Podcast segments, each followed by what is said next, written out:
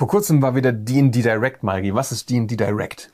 D&D Direct ist eine Veranstaltung, wo aufwendig produziert Wizards of the Coast für alle Leute, die sich das im Livestream anschauen, zusammenstellt, was sie in nächster Zeit machen wollen, beziehungsweise was sie gerade machen für Dungeons Dragons insgesamt. Und wir haben vorher bei einer Pressepräsentation, wo sie über ein paar von diesen Dingen einzeln gesprochen haben, mhm. schon uns was angucken können, beziehungsweise das war auch nur quasi, dass es ein Livestream war. Naja. Minimale Interaktion. Genau, es war eigentlich ein Zoom-Call und wir konnten da Fragen ja. stellen. Und das war am Tag vorher und das Embargo war halt dann für 18 Uhr am Folgetag, gleichzeitig mit dem Erscheinen von D&D Direct. Äh, und ich glaube, der Plan von der PR-Abteilung von Wizards war, dass dann alle ganz viele Videos machen, die dann gleichzeitig um 18 Uhr rausgehen, um über die tollen Neuigkeiten zu berichten, die man in der Pressekonferenz vorher erfahren hatte. Und wir waren in der Pressekonferenz und haben uns angeschaut und sagten, das machen wir nicht. Nee. Weil ich glaube, das meiste, was uns hier gesagt wurde, interessiert euch. Also unsere Orkenspalter Community nicht so sehr, dass wir uns jetzt da einen abbrechen müssen. Aber äh, Gunnar Lotz, der ja die PR macht in Deutschland für für D&D, unser äh, guter Freund und Kollege, mit dem Magier oft podcastet, hat das nochmal sehr schön zusammengefasst, was während der D&D Direct alles so passiert ist. Und ich danke denke, Gunnar. Ja, danke Gunnar. Äh, und es wurden ja dann doch noch ein paar Sachen gesagt, über die man vielleicht reden kann, ein bisschen spekulieren kann. Denn in dieser Pressekonferenz ging es fast nur um Minecraft. Und ein bisschen genau. um Magic. Und wir dachten uns, das ist zu dünn. Wir warten, was in der eigentlichen D&D Direct rauskommt und ob da vielleicht noch über wirkliche Rollenspielprodukte gesprochen wird oder über das Tabletop. Und vor allem über das Tabletop wollen wir gerne reden. Denn das hatten wir schon mal gemacht und das ist ein Thema, das uns sehr direkt betrifft. Aber der, der Gesamtheit zuliebe, kurz, wie gesagt, der meiste Raum in der Pressekonferenz vorab wurde für die Minecraft Dungeons and Dragons Crossover Sache verwendet. Mhm. Wir haben mit Minecraft jetzt nichts am Hut. Ich weiß nicht, wie es euch damit geht. Aber wenn ich das richtig verstanden habe, es wird ein DLC geben, in dem man eine Story spielt, die in den Forgotten Realms angesiedelt ist, und die so funktioniert, dass man startet immer an einem Spieltisch, wo man eine Pen-and-Paper-Runde spielt, halt mit NSC-Figuren dann und dann, nachdem man so ein Intro bekommen hat, dann rausgeht und dann ist dieser Raum halt in einem anderen Teil der Forgotten Realms, der das Keller und hat dann einen Hub, eine Stadt, in der man ist und kann das Umland erkunden und die Story weiter Wäre es nicht sinnvoller, wenn dieser Raum mit dem Tisch noch in einer normalen Minecraft-Welt wäre und wenn man dann rauskommt, ist man in den Forgotten Realms? Ja, aber offensichtlich Okay, ist, ist ja egal. So. Ist auch nicht so Wahrscheinlich wichtig. aus ja. technischen Gründen, was weiß ich. Und dann haben sie da, und das ist tatsächlich eigentlich ganz putzig, ganz viele klassische Dungeons and Dragons Monster nachgebaut. Und ich muss sagen, zumindest der Würfelbeholder ist schon irgendwie knuffig. Der Galett, der Galettwürfel ist aber auch der sehr... Der Galettwürfel ist sehr naheliegend.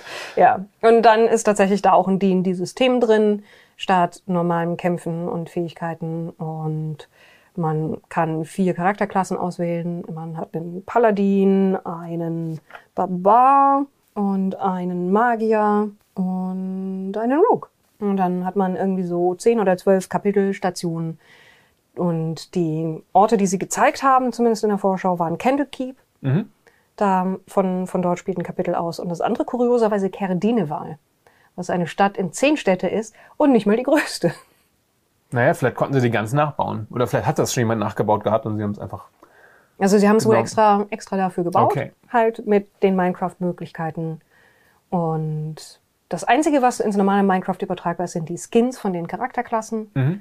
Weil das ein anderes System ist. Alles andere ist halt nur in diesem DLC.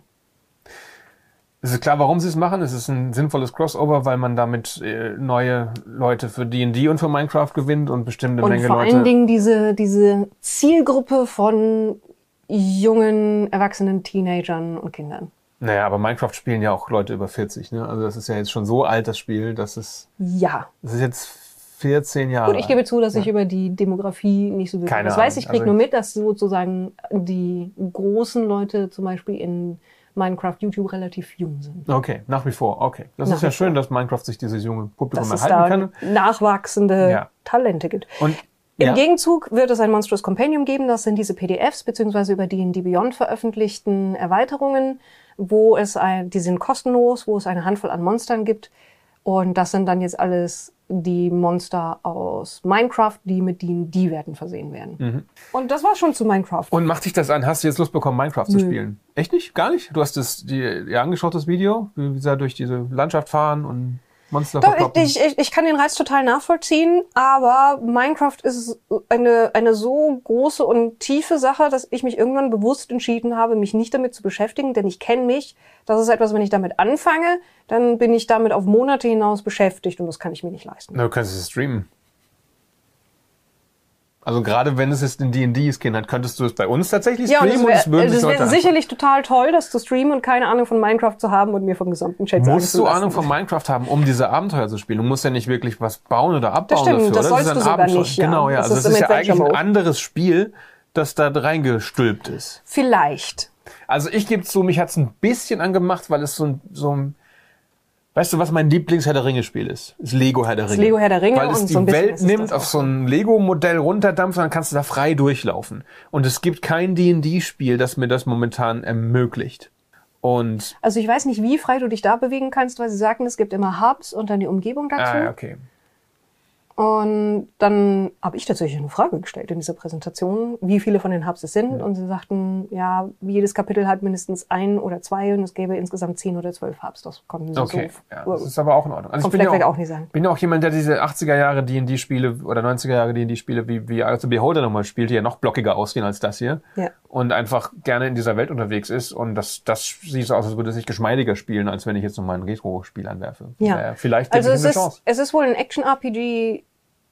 Action-RPG-Spiel im Endeffekt, wo Mhm. aber halt Zauber und Mechanismen und dergleichen von Dungeons and Dragons mit reingewoben sind. Aber du kämpfst nicht nur, es gibt dann auch ein System, wo du dann wirklich sozusagen Würfe machst, um NSCs zu überzeugen oder sowas. Okay. Man als, als Beispiel so ein Gespräch mit dem Hobgoblin, den kann man, man entweder vermöppen oder reinlegen oder sonst irgendwas. Aber gut, So. wie du schon sagtest, wir haben keinen Plan von Minecraft, deswegen fühlten wir uns auch jetzt nicht berufen, da groß drüber zu reden, äh, als einzelstehendes Video. Und das machen wir jetzt auch nicht, denn Ja. wir reden über andere Dinge. Ein anderes Crossover ist aber ein Wizard-internes. Es gibt ein Magic the Gathering Secret Lair Drop Series extra mit Karten zu Figuren aus dem Honor Among Thieves Film.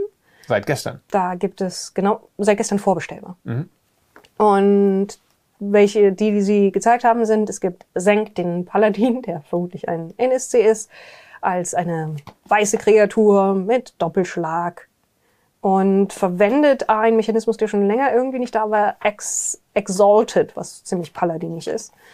Simon, der wilde Magie-Zauberer, ist eine blaue Kreatur und du würfelst einen W20 jedes Mal, wenn du einen Zauber, einen spontanen Zauber oder eine Hexerei verwendest und hast dann unterschiedliche Effekte.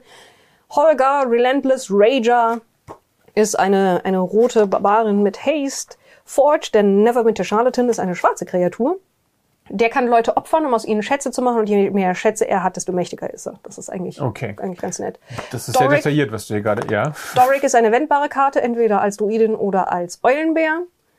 Edgin ist eine blau-rote Karte, die für alle anderen Karten Vorteil hat. Also man kann sie billiger vorher schon mal spielen und dann später ins Spiel holen. Das heißt, er plant die ganze Zeit. Es ist, ich finde tatsächlich, sie haben die Charaktere schön regeltechnisch umgesetzt und es wird noch eine Karte geben, die sie nicht gespoilert haben vorneweg. In dem Set. Das könnte dann wohl Sophina sein, die, Die rote Magierin. ja. Die Magierin.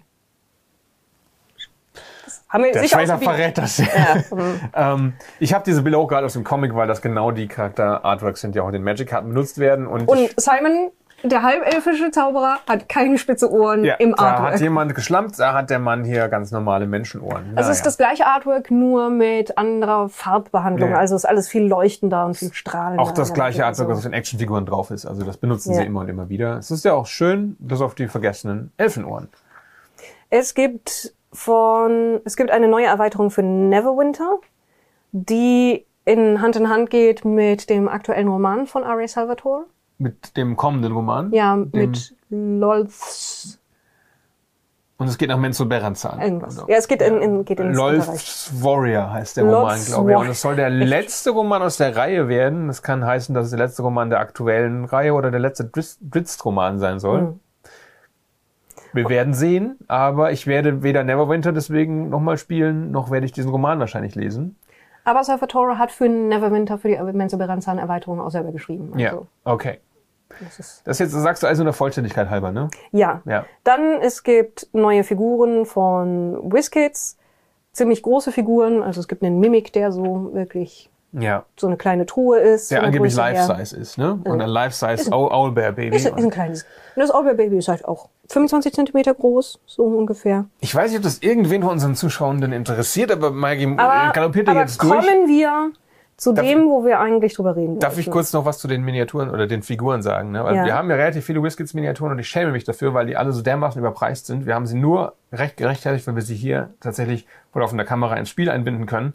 Die haben ja schon öfter so große Figuren gehabt, wo du dann, weiß nicht, eine vierstellige Summe zahlst für einen Goblin oder sowas oder einen, oder einen, einen Dritzt. Und ich finde das halt unverschämt. Ja, also so, so schön sind die jetzt nicht. Ich weiß, die sind sicher trotzdem aufwendig herzustellen. Aber wer stellt, also ich kenne wenig Leute, denen ich zutrauen würde, sich, dass sie sowas ins Wohnzimmer stellen.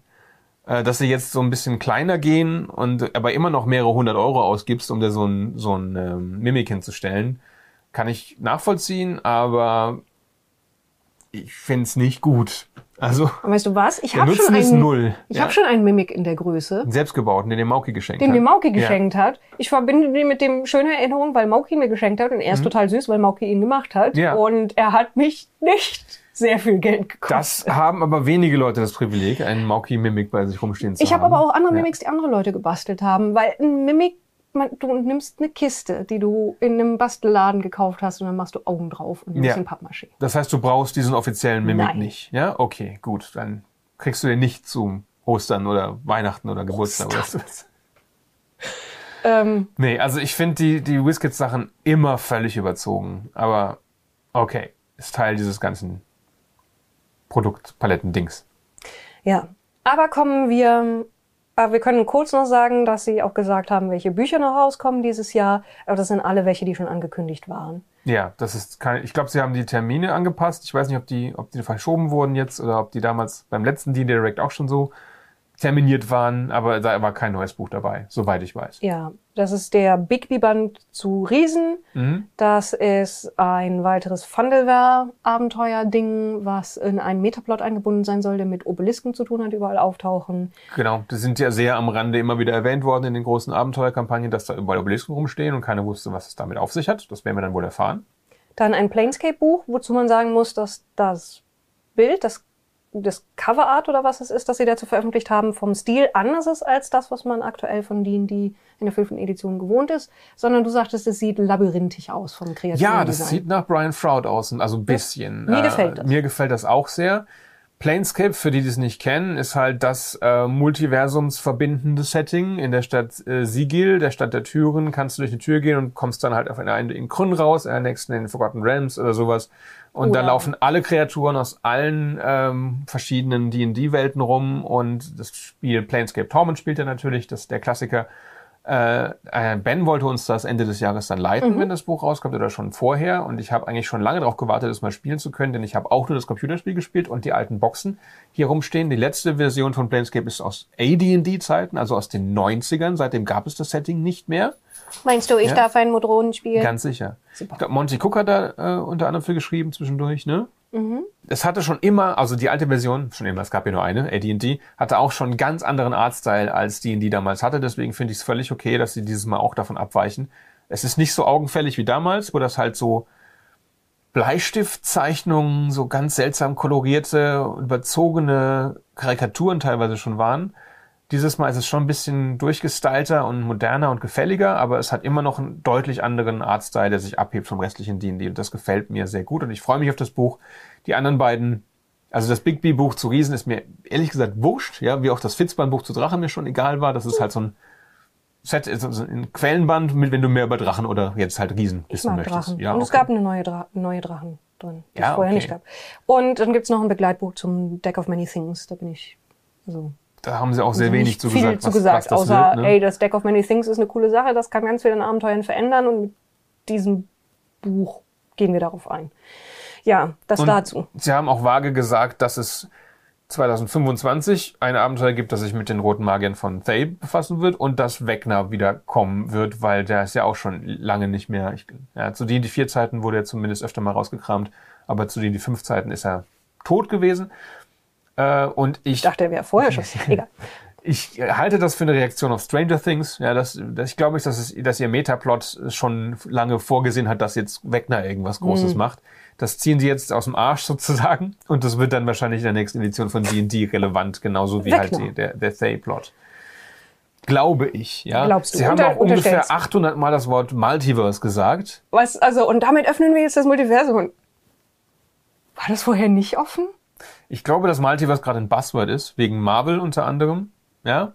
Aber Äh, es gab schon eine ganze Reihe Bücher, wo, wo Und Journeys wegen through the. Radiant Citadel Ja. geht es auch um das Multiversum Mhm. und verschiedene Welten, aus denen die Leute kommen. In Spelljammer geht es darum, wie man zwischen Multiversen reicht. Strixhaven ist eine Schule, wo alle Leute aus dem Multiversum hingehen können. Also es ist jetzt nichts Neues, aber sie finden, jetzt kann man es einfach öfter sagen. Ich glaube, sie wollen betonen, dass sie schon seit Jahren ein Multiversum haben und das Marvel nicht erfunden hat oder der, der Oscar-Film dieses Jahres oder sowas. Und es ist ja gerade ein Trend.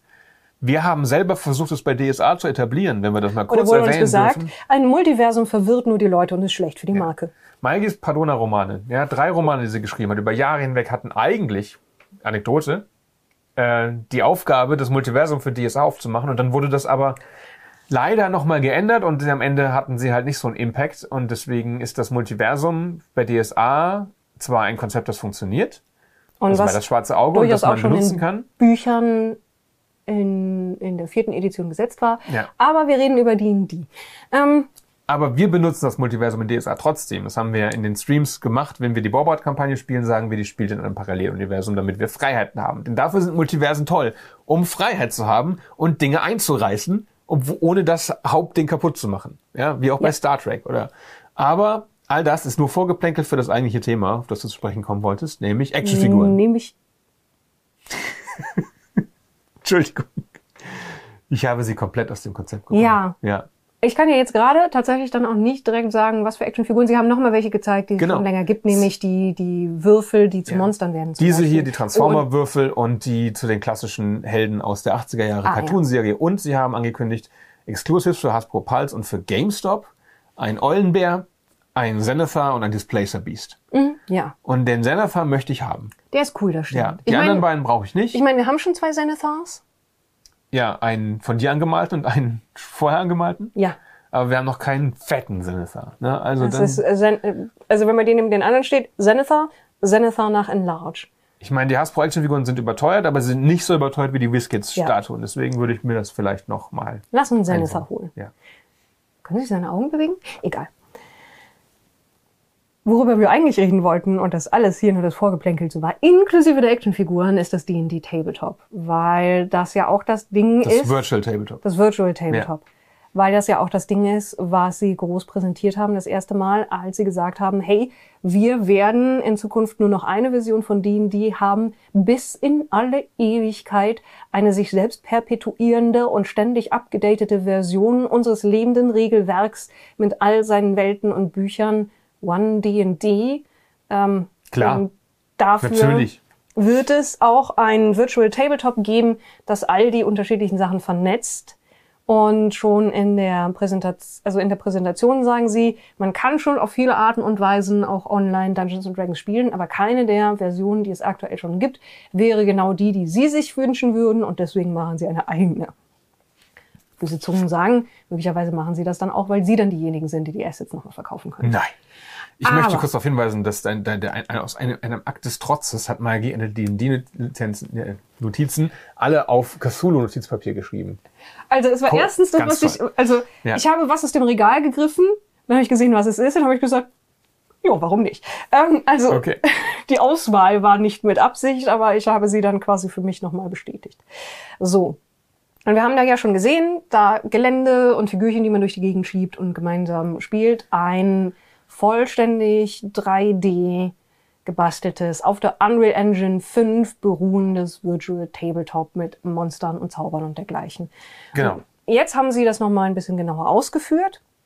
Und in der Präsentation, die sie da hatten, da kann man ein paar Dinge draus ableiten. Erstens einmal, es ist immer noch in der Alpha, aber sie wollen jetzt in so eine Closed Beta Phase gehen, wenn ich das Im richtig Verlauf verstanden des habe. Jahres, Im Verlauf ja, des genau. Jahres. Und das Stückchen für Stückchen öffnen für begrenzte Gruppen. Also gerade ist es wohl Friends and Family oder beziehungsweise sie starten mit Friends and Family und dann werden Hm. sie es erweitern, Stück für Stück, um mehr Leute das austesten zu lassen.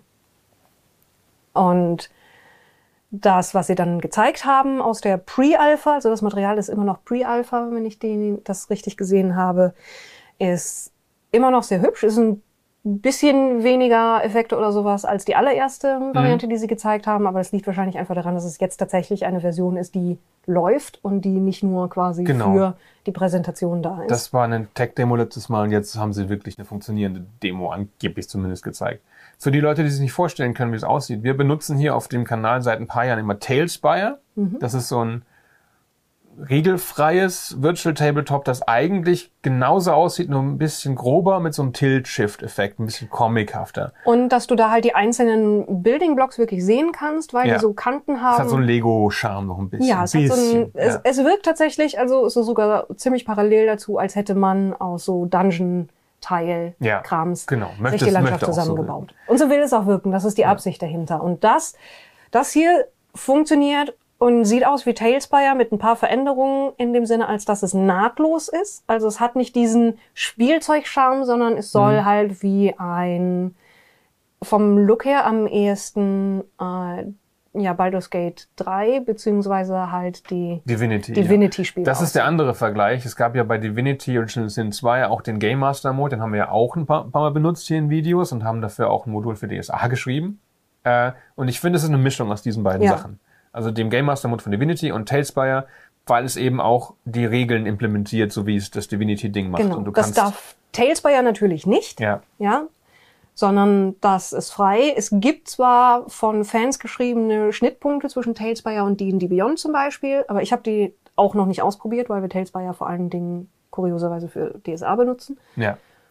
Und man kann auch ein paar von diesen Sachen in Tailspire implementieren. Aber was hier dabei ist, ist, dass wirklich alle Zauber und dergleichen drin sind und für die auch Effekte enthalten sind. Und was aber dann wiederum parallel zu Tailspire ist, die Figuren sind halt wirklich Minis, mhm. die auch auf ihrer Base stehen und die Animation, die die Minis haben, ist halt, dass sie so ein bisschen wackeln oder kippeln. Nur damit mich keiner falsch versteht, wenn ich sage, bei Divinity Game Master Mode sind Regeln implementiert, natürlich nicht die von D&D, sondern die, die von, von, Divinity. Divinity ne? ja. Also, aber mit allen Effekten, die die eben mit sich bringen. Genau. Und was sie zumindest in dieser Präsentation so beiläufig sagen, ist, man kann aus D&D Beyond einfach alles rüberziehen. Hast du deinen Charakter in D&D Beyond angelegt, dann kannst du den in das Virtual Tabletop importieren und dann sind all die Fähigkeiten, die dieser Charakter hat und Ausrüstung und Werte und sowas, sind dann damit drin und die kannst du dir dann auch anklicken und verwenden und die Würfel sind wiederum wie ähnlich wie bei Tailspire, werden wirklich physisch dann in diese Spielwelt gewürfelt mhm. und klackern da durch die Gegend, was ja einfach eine hübsche Sache ist. Und da sieht man kurz, dass du da auch ähm, verschiedene Modi einstellen kannst, ob du mit Vorteil oder ja. Nachteil würfelst, solche Sachen. Und dass da, also es sieht aus wie ein relativ einfaches UI, das aber halt eben dir die Möglichkeit gibt, all die, die, die Sachen, ähm, hier ist mein Zauber, hier ist mein Inventar und hier sind meine Modi für die Probe und dergleichen zusammen also zu basteln. Im Grunde hast du es wie bei World 20, du hast auch eine Initiative-Reihenfolge, die ja. du auswürfeln kannst und dann hast du, man hat gesehen, dass sie Effektreichweiten von Zaubern haben, die dann angezeigt werden. Ich nehme an, dass sie auch Bewegungsreichweiten drin haben und dass man dann auch wirklich im Spiel die Attacke durchführt und es dann auch selber über die Lebenspunkte Buch führt das wäre alles sehr naheliegend. Ja, oder dass das Spiel für dich macht. Äh, was also man gesehen hat, ist, dass es halt einen Wechsel gibt zwischen freiem Erkundenmodus und, und dem Kampfmodus. Und, und dem, dem Kampfmodus, ja, genau. genau.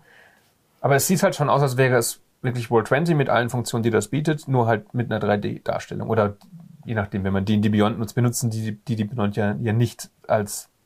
D&D Beyond hat auch einen eigenen Darstellungsmodus für das hat einen sogenannten Begegnungsmodus, der glaube ich immer noch in der Beta ist, aber mhm. da hast du einfach nur quasi die Werte, die du hast und dann hast du da auch eine Initiative-Reihenfolge, ja, aber da gibt's genau. keine Pläne oder so. Genau, aber das ist ja auch hinfällig, weil sie das ja integrieren das in ihr alles zusammengelegt. Ja.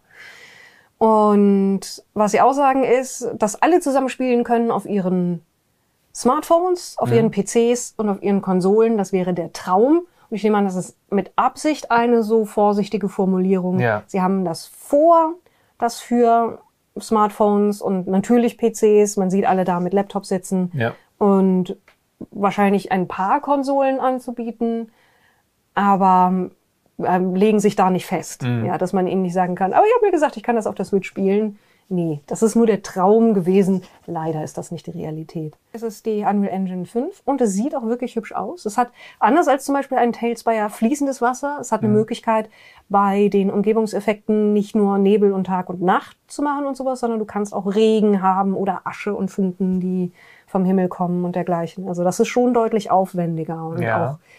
auch realistischer. Aber.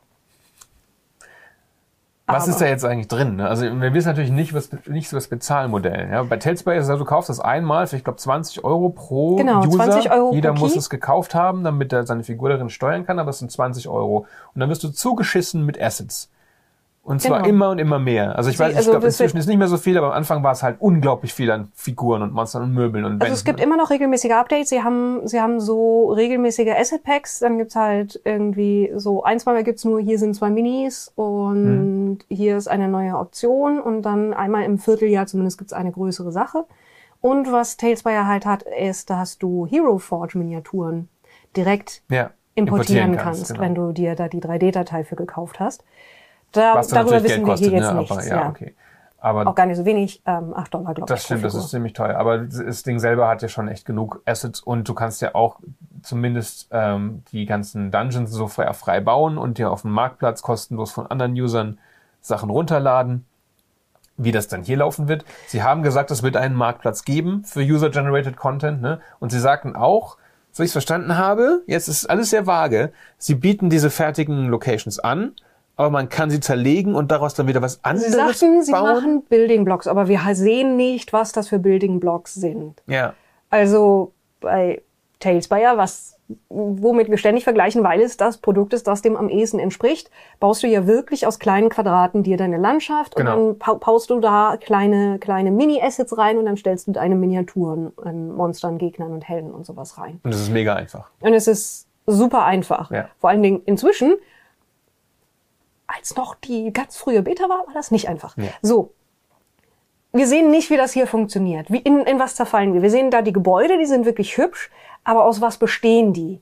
Und ist der Building Block das ganze Gebäude oder sind es einzelne Wandteile oder ist das noch kleiner zerlegt? Was man sieht, wir haben uns gerade nochmal versichert, dass wir euch keinen Bullshit erzählen, ist quasi bei dem Thema als, als Themenbild eingeblendet ein Gebäude einmal mit einem Teil des Dachs und einmal ohne.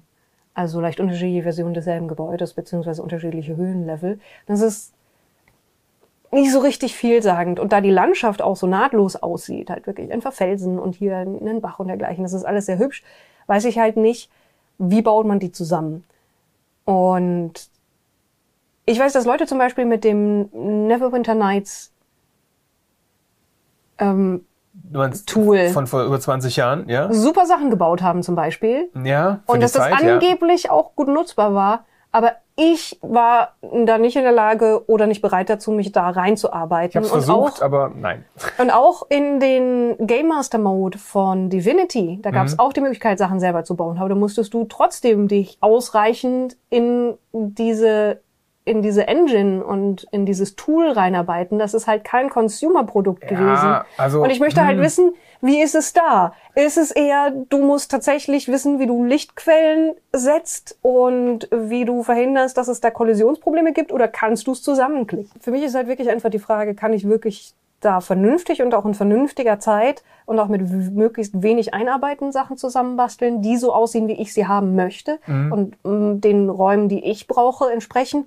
Oder gibt es halt nur, hier ist ein Template oder fünf Templates für unterschiedliche Landschaften und da kannst du ein paar fertige Gebäude reinbauen. Und das wissen wir einfach nicht. Ich denke, sie werden erstmal den Fokus darauf setzen, dass sie die Arenen, die sie für ihre offiziellen Abenteuer brauchen, anbieten. Ja, Mhm. und dann später die Möglichkeit, das irgendwie zu customizen. Und sie sagten ja, es gibt einen Marktplatz. Wie aufwendig es Aber- dann sein wird, dafür Material herzustellen, ist eine Frage. Ja, und wir wissen auch nicht, was für Material man da herstellen kann. Ja. Kann man da eine, eigene, eigene Minis gestalten? Kann man da eigene Karten gestalten? Kann man da ganze Abenteuer gestalten? Was passiert da? Wir wissen es nicht. Und wie das Ganze überhaupt dann gepublished wird, wissen wir auch nicht. Das ist für mich die Hauptfrage. Sie sagen, in dem Tool sind alle Monster aus dem Monster Manual drin und alles, was es in D&D Beyond gibt, kannst du importieren. Ich weiß jetzt nicht, kaufe ich das Virtual Tabletop mit all diesen Monstern und für die Zusatzinhalte muss ich sie aus D&D Beyond holen und das reicht, wenn ich die Sachen auf D&D Beyond habe. Muss ich sie extra kaufen? Ist das am Ende ein Ding? Ja, also ist das gleichzusetzen mit D&D Beyond? Vom Oder Besitz- ist es einfach ein, eine höhere Abo-Stufe? Oder muss ich halt beides doppelt kaufen? Oder muss ich ich habe kein, ich hab keine Ahnung. Es könnte, ich könnte mir alles vorstellen. Oder, oder zahle ich es einmal? Oder ich, ich glaube halt, es wird ein Abo-Modell, ja. Und sie werden halt wahrscheinlich so viel wie möglich Microtransactions daraus holen, wie sie halt, wie es halt bei D&D Beyond auch schon funktioniert. Und das wird, glaube ich, eine teure Zeit für viele Ja. D&D-Spielende. Aber Spekulation. Vielleicht wird's auch alles gratis. Alles Ja. Ist die Marke D&D nicht, nicht untermonetarisiert? ähm, ja. Die Sache ist, es sieht super aus. Ja. Und es, ist, es kann wahrscheinlich sehr bequem sein. Und toller Eye-Candy, wenn man zum Beispiel in Streams spielen will. Ja, und deswegen wird's für uns, glaube ich, obligatorisch, dass wir es nutzen. Ja. Hm.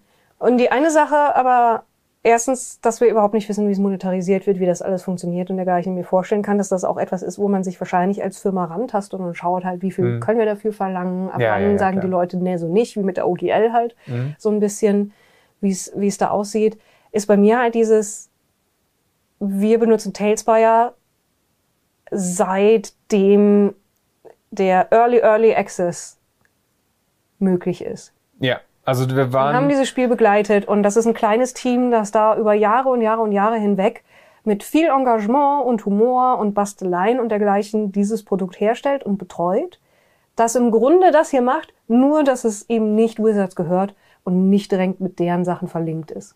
Das ist halt der Punkt. Ne? Wir haben hier jahrelang am Tisch gespielt mit Miniaturen und 3D-Dungeons, die du selber angemalt und beleuchtet und gebaut hast. Und als die Pandemie kam und wir auf Online umgezogen sind, haben wir alles versucht, um einen Weg zu finden, das irgendwie online zu simulieren. Und deswegen warst du ganz vorne mit dabei bei Tailspire und wir haben ganz viele Sachen ausprobiert und das kam super an und es waren Experimente und wir, und jetzt ist es halt kein Experiment mehr. Jetzt sind wir im Zugzwang, das zu nutzen, damit wir nicht altbacken aussehen neben anderen Leuten, die D&D damit streamen. Und jetzt müssten wir uns eigentlich überlegen, was können wir denn machen, damit unsere Sachen noch besser aussehen. Und da fällt mir eigentlich nur ein, dass wir es mit echten Schauspielern live in einem echten Ja. Vergnügungspark. Du, ich habe neulich Hugh Grant getroffen. Soll ich dir mal fragen? Frag doch doch mal deinen alten Freund Hugh Grant, ob er da mitspielen will. Ja, genau. Ja, also es wird alles immer streamliner, mainstreamiger und man wird alle zu, zu einem Einheitsbrei gezwungen, der am Ende überall wird es dann Es ist- so aussehen wie jetzt in Ja. dieser Tech-Demo Es wahrscheinlich. ist eine Professionalisierung des Ja. Hobbys und der Szene, die man übrigens auch an, wie eine D&D Direct funktioniert, merkt. Mhm. Äh, Denn das ist, ich habe es in einem anderen Video, das wir ja heute schon aufgenommen haben, schon mal, auch schon mal gesagt, das ist kein Angebot mehr für Journalismus, sondern es ist eine fertige Produktion, die du bekommst und wo du quasi, also wir hatten vorab ja indirekt die Chance, Fragen einzubringen, Ja. ohne halt eine in meinem Fall. Aber wo du hier, das ist das Frage Material. Ich habe eine Frage gestellt. Okay. Wie viele Hubs gibt's in dieser Minecraft-Version von der Schwertküste? Und ist die halt, Und die wurde beantwortet. Die wurde Frage. beantwortet. Das habe ich gar nicht mitbekommen. Wow, okay. ich weiß nicht, wie viele Leute da waren. Also offensichtlich wurden nicht so viele Fragen gestellt. Hm. Ähm, und das will man halt eigentlich, und das kann ich aus Sicht von, von Marketing und Firma ja verstehen, auch nicht haben, sondern man will die Kontrolle über die Informationen, wie sie fließt, wann sie fließt, durch wen sie fließt, haben. Ja, Und das ist halt eben anders, als es früher war. Und auch irgendwie ermüdend, wenn du mich fragst. es ist das Ent- Entmündigen der Journalisten, wenn man das in diesem Fall überhaupt so nennen darf, oder der Presse, ja, der Gamings, ist es genauso bei allen anderen Bereichen durch, ähm, jetzt, wir wollten auf die Star Wars Celebration, ja, und man kann sich nicht mehr als Presse akkreditieren, weil sie keine Presse mehr zulassen. Sie lassen nur noch ihre Hauspresse zu. Und eine Hand, da- ausgewählte Handvoll an Podcaster, Influencer. Genau, denen sie auch eine Bühne geben, aber dann werden sie halt ins Programm integriert und werden halt auch Teil des PR-Apparats natürlich. Aber unabhängige Presse, genauso wie, bei, wie es halt dann auch von DSA, von Ulysses übernommen wurde auf dem Kaiser-Raul-Konvent, ne, wo du auch ein Embargo hast und nur die, und die Firma selber hat die Berichterstattungshoheit. Alle anderen dürfen nicht berichten. Und genauso läuft die D&D Direct auch ab. Ich finde das ein bisschen unangenehm, aber so ist nun mal die Zeit geworden. Was noch dazu kommt, ist, dass es sich ein bisschen wie so eine Sekten-Anheizer-Veranstaltung, ist jetzt sehr böse, Ja. Veranstaltung anfühlt mit diesen, es ist, glaube ich, ein Fanvideo gewesen, was sie eingespielt haben, ne, zum Thema, was mache ich, wenn meine Freunde kein D&D spielen wollen? Wie kriege ich sie dazu, D&D zu spielen? Hier sind ein paar Argumente. Und das fühlt sich halt an wie, so kannst du Leute konvertieren zu unserem Glauben. Und ich finde, das ist sehr Es amerikanisch ist, Ich wollte gerade sagen, es ist, ein, es ist ein Kulturunterschied. Bei den Ja. Amerikanern ist alles so toll und alles so unglaublich gut und yeah und wir finden das alles voll super und wir stehen da 120 Prozent dahinter und wir Deutschen so, ja, tja. Ja, ist okay. Ähm, ich weiß, dass da ein kultureller Unterschied ist, Ja, aber ähm, ich fühle mich da halt auch immer irgendwie, es, es wirkt halt für uns fake, diese Genau, es wird, wird fake Überbegeisterung. und es wird, für mich hat es halt was Religiöses und dann, das ist dann der Punkt, wo ich sage, äh, Wobei man sagen muss, dass ja tatsächlich auch die, die, das, die klare Absicht ist, dafür zu sorgen, dass es Dungeons and Dragons gibt und sonst nichts. und sonst nichts. Ja, ja, und klar, Dungeons and. Dragons ist Rollenspiel. Und alles andere ist so. Ich mag Dungeons and Dragons, aber ich Das ist mag auch alle anderen Rollenspiele. Ähm, Ich mag Dungeons and Dragons auch. Ich habe Dungeons and Dragons 5 relativ früh haben wir, haben wir schon angefangen damit zu spielen. Ich fand es sehr angenehm, aber Indy mag's auch, der gerade hier unter den Tisch gekrabbelt kommt. ja, aber nur weil, weil ich eine meiner Zimmerpflanzen wirklich gerne mag, heißt das nicht, dass ich ihr erlauben will, alle anderen zuzuranken. Was ist das denn für ein Vergleich? Okay, ja, alles klar. Es ist Ähm, spät. ich fand's finde, wir übrigens- sollten zum Ende kommen. Wir kommen zum Ende. Ich fand es übrigens auch schön, dass in diesem Musikvideo, wo die Argumente genannt wurden, warum Leute kein D&D spielen, das erste Argument war, aber ich bin doch kein Stimmschauspieler. Ich kann doch kein D&D spielen. Ich bin kein Voice Actor. So weit ist es gekommen, ja, dass Leute eingeschüchtert sind von all diesen Profi-Streamern und, und, und Schauspielern, die im Netz D&D spielen und sagen, ja, nee, das ist nichts für mich. Das, ja, das muss der Schauspieler sein, um D&D spielen zu dürfen. Ich hoffe, ihr seid von uns nicht eingeschüchtert, denn wir sind das nicht. Ich glaube nicht, dass jemand von uns eingeschüchtert ist. Jedenfalls nicht von mir, von dir, vielleicht von dir. Aber mutig fand ich halt den, äh, den langen Teil über die ganze OGL-Debatte im D&D Direct, dass sie das nochmal aufgegriffen haben, gesagt haben, da haben wir Scheiße gebaut, so sieht's jetzt aus, wir wollen mit euch Fans reden. Ah, das war das, das war das Gespräch, das unter dem Teppich stand, fand, wo es hingekehrt wurde. Ja, genau. Das Thema, ja. Also natürlich wurde keine Sekunde über die ganze OGL-Debatte gesprochen. Verstehe ich auch, ja. Äh, aber es fühlt sich auch komisch an, so zu tun, als hätte das nie stattgefunden. Das ist. Aber was willst du machen? Gut, so viel von mir. Willst du noch was sagen, bevor wir endlich ins Bett gehen? Es ist sehr spät. Es tut mir leid. Wir wirken wahrscheinlich völlig Ich aufgekratzt. bestelle mir jetzt noch die Hugh Grant Magic the Gathering Karte, also diesen, diesen Secret Lair Drop, weil ich auch ein Marketingopfer bin. Und äh, dann hat man schon mal die Chance, eine Hugh Grant Magic Karte zu bekommen. Für mich ist es dieser Novelty wert. Und ja, sie fahren zwölfgleisig, um Leute zu erreichen. Die Variante zieht auf jeden Fall bei mir. Außerdem spiele ich gerne Magic, verdammt. Ich kann damit nichts anfangen, das weißt du, aber ich habe eine Action. Du Glücklicher. Ja. Das ist Okay. ein cooles.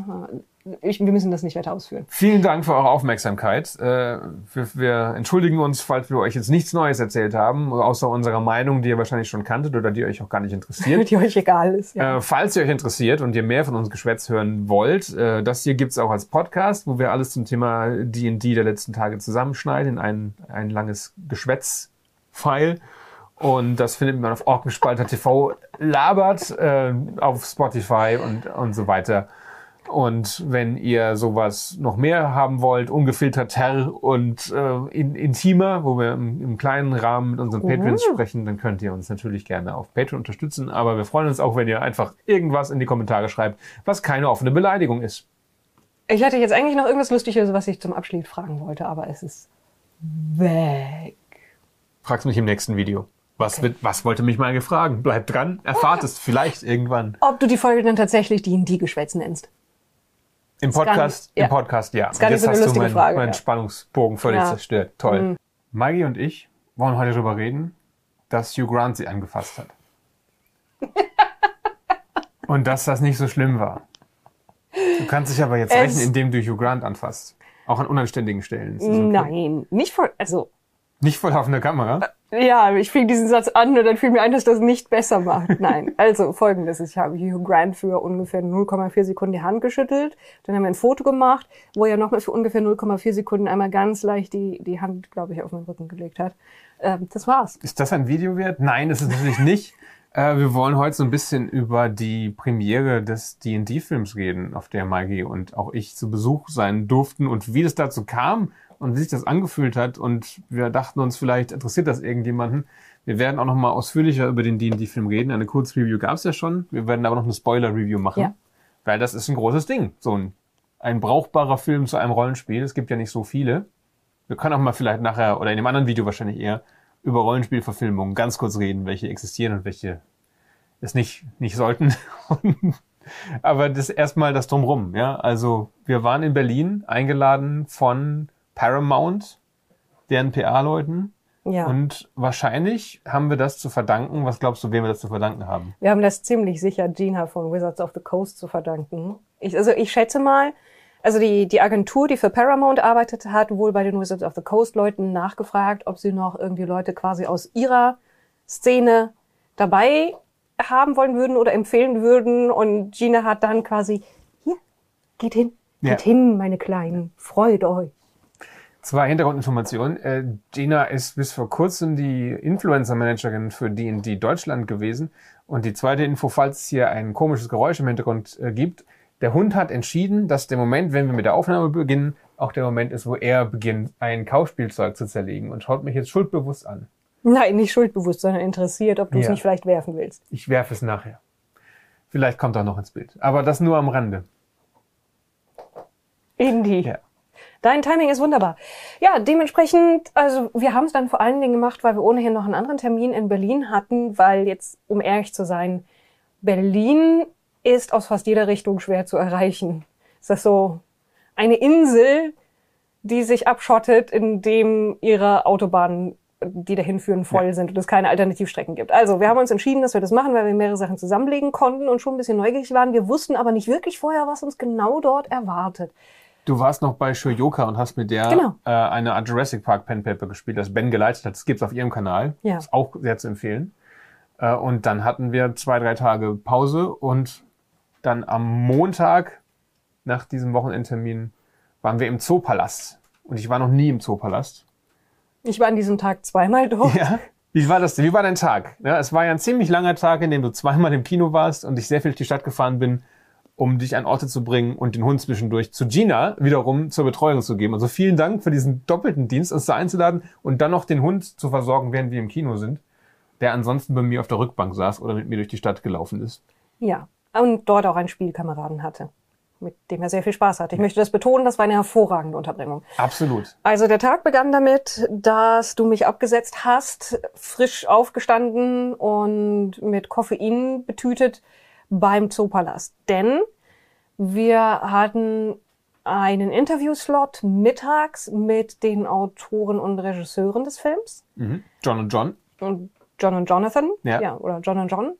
Und die Bedingung dafür, dieses Interview dann tatsächlich auch zu führen, war, dass die Person, die das Interview führt, den Film vorher gesehen haben musste. Und wir haben wegen anderen Verpflichtungen beziehungsweise eines anderen Termins, obwohl wir zu dem richtigen Zeitpunkt in München waren, das Screening in München nicht Wir hatten sogar Karten für das Fanscreening in München, ja, weil offenbar konnte sich der wirklich jeder anmelden und auch jeder, der es gemacht hat, hat diese Karten bekommen.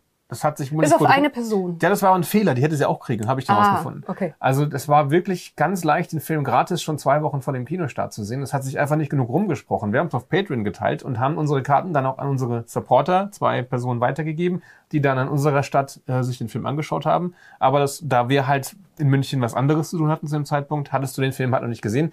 Deswegen mussten wir halt um dich um neun Uhr morgens zum Zoopalast mitten in, mitten in die Innenstadt von Berlin bringen, wo du dann zweieinhalb Stunden sehr allein im Kino saßt, glaube ich. Es waren nicht viele Leute. Also es Ja. war, insge- das muss ich sagen, das war super entspannt und angenehm in dem Sinne, als ich war als Erste da und einer von den Betreibern von dem Kino hat dann gesagt, ja, kommen Sie rein, wir sind hier nicht draußen in der Kälte stehen, hier gibt's auch Kaffee.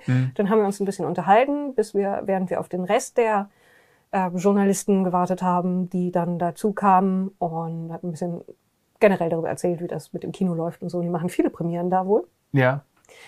300 im Jahr hast du gesagt oder sowas? Also er, er sagte Oder 100? von, sie haben 300 Events im Ah. Jahr und 100 davon sind Premieren. Wow. Ungefähr. Also nicht schlecht.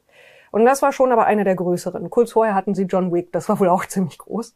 Aber oft Und- haben sie nur irgendwelche Till Schweiger Kacke. Das und- da, ja. da, dahin führte dann das Gespräch. Und dann haben wir ähm, möglicherweise über ganz andere Themen geredet und über Leute gelästert. Was weiß ich, auf jeden Fall waren wir dann im kleinsten Saal dieses, dieses Kinos, während wir abends dann im größten Saal des Kinos waren. Und der kleinste Saal ist unglaublich schnuckelig eingerichtet mit Bücherregalen an den Wänden, die so als Buchbox fungieren. Das heißt, man kann da auch welche mitnehmen und andere dann abstellen. Und dann haben wir da gemütlich den Film im Original mit Untertiteln gesehen. Und dann wurden wir mit schwarzen Vans danach einmal durch den Tierpark gefahren und zum Hotel Adlon. Was ziemlich nobel ist. Und ich schon so, yay, äh, geiles Hotel, wir werden da eine Weilchen warten.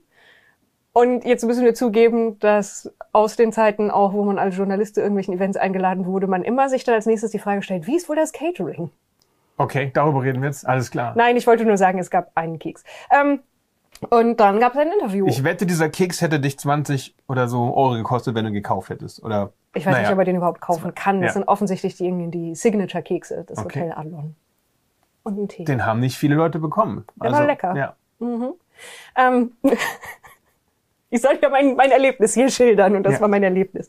Aber nicht sich beschweren hier, ja? Also Nein. Menge Nein, nein, Leute nein, ich- bestimmt würden gerne das äh, auch haben, was du hier. Oh Gott, also ich meine, es war, es war cool, in dem Gebäude zu sein. Das ist ein, ein ikonisches Ding. Und ich weiß, dass ich als Teenager mal auf Klassenfahrt davor war und Mhm. eine Freundin von mir ist einfach reingegangen und auf die Toiletten. Und ich weiß, dass ich mich nicht getraut habe, weil mir das viel zu nobel war. das und kannst du ich tatsächlich in, drin. Das kannst du in jedem Hotel machen. Ja? Die werden dich nicht davon abhalten. Ja, Beziehungsweise, ich habe das in China in einem Hotel versucht, das hat nicht geklappt. Da musste ich dann einbrechen sozusagen. ich weiß, den Weil da, wir waren immer ja. auf der Suche nach dem nächsten Klo auf dieser Tour durch China. Jetzt schweifen wir aber sehr ab. Ja. Und dann gab's halt das Interview ähm, mit John und John. Und das war, also die haben das halt sauber getaktet und es war direkt so, jetzt hier, jetzt hier, jetzt hier, jetzt du. Mit genau, dass du auch runtergezählt bekommst, wie viele Minuten du hast. Ich hatte zehn Minuten mit den beiden und dann bekam man direkt danach sein Material auf ähm, Zwei SD-Karten. Jetzt haben wir nochmal zwei neue, ich glaube, äh, 32 äh, Das Gigabyte SD-Karten. Ja, das sind auch nochmal ein paar Euro, die wir da Nee, gespart haben. aber es war halt ähm, man so ein professionelles äh, Press Junket. Und in anderen Räumen nebenan waren halt gleichzeitig welche mit den Schauspielern auch. Das hast du aber noch nie gemacht, ne? So eine klassische, Nein. die filmen das alles für dich, over shoulder, beide Perspektiven, du kriegst das Material mit und dann verarbeitest du das. Habe ich auch noch nie gemacht. Das war das, das war das erste Mal und es lief auch ganz okay, das Interview. Und dann bin ich beim Aufstehen beinahe gegen die Lampen, gegen den, die Beleuchtung gerannt, weil ich desorientiert war. Wir haben halt da wirklich ein ganzes Set aufgebaut. Das Interview ist ja auch als Teil von unserer Rezi.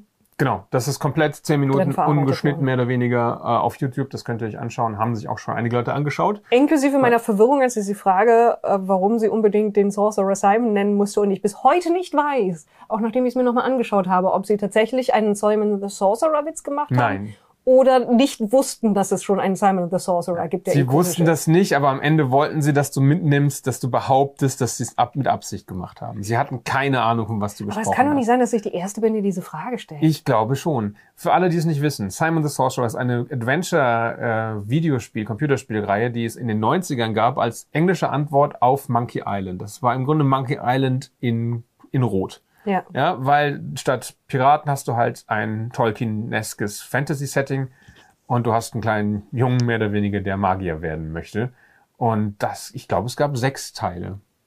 Oder es gibt jetzt den sechsten. Also das läuft bis heute. Ab nach Teil zwei wurde es aber sehr furchtbar. ja. Aber- Also, Es ist schon eine große Marke, aber sie ist, glaube ich, in Europa größer gewesen. Und offenbar war das ihr erster Termin in Europa. das kann sein. Ja. Who of you or did someone else come up with Simon the Sorcerer? We both Simon, did. we, that was, That was ours. It was yours, so yeah. Okay, it, it was just if it if it has to be a sorcerer, he has to be named Simon or Have I stumbled across an international geek convention or something? No, that you mean that the, the alliteration in the name? no, because there's a computer game named Simon the Sorcerer. We've come up here for the weekend to play apartments and accountants. Oh my goodness! I heard You didn't that. know. We didn't know. You're Everyone thought that telling was just a joke. new. Where is this game? A video game or what? Yes. It's an exciting role-playing game set in the world of real estate, accountants, and technology. Literally never. Is that a German thing or? No. How old is heard it? of it. It's from the 90s, I think. You mean it's sort of like uh, Dungeons and Dragons? All right, I'm gonna have to play it now. What's so interesting about Dungeons and Dragons? Also man muss dazu sagen, diese solche Events, die sind halt dazu gedacht, dass es Material gibt, das die Leute mitnehmen, um dann Berichterstattung drüber zu machen. Und es ist vor allen Dingen wichtig, dass es das Material gibt. Und also es ist jetzt nicht so, als hätten wir da tiefschürfende Gespräche geführt. Und andere Slots waren halt fünf Minuten lang. Es ist halt, damit man das kurz macht und dann auch mit etwas, was man dann vorzeigen und verwenden kann, dann wieder rausgeht.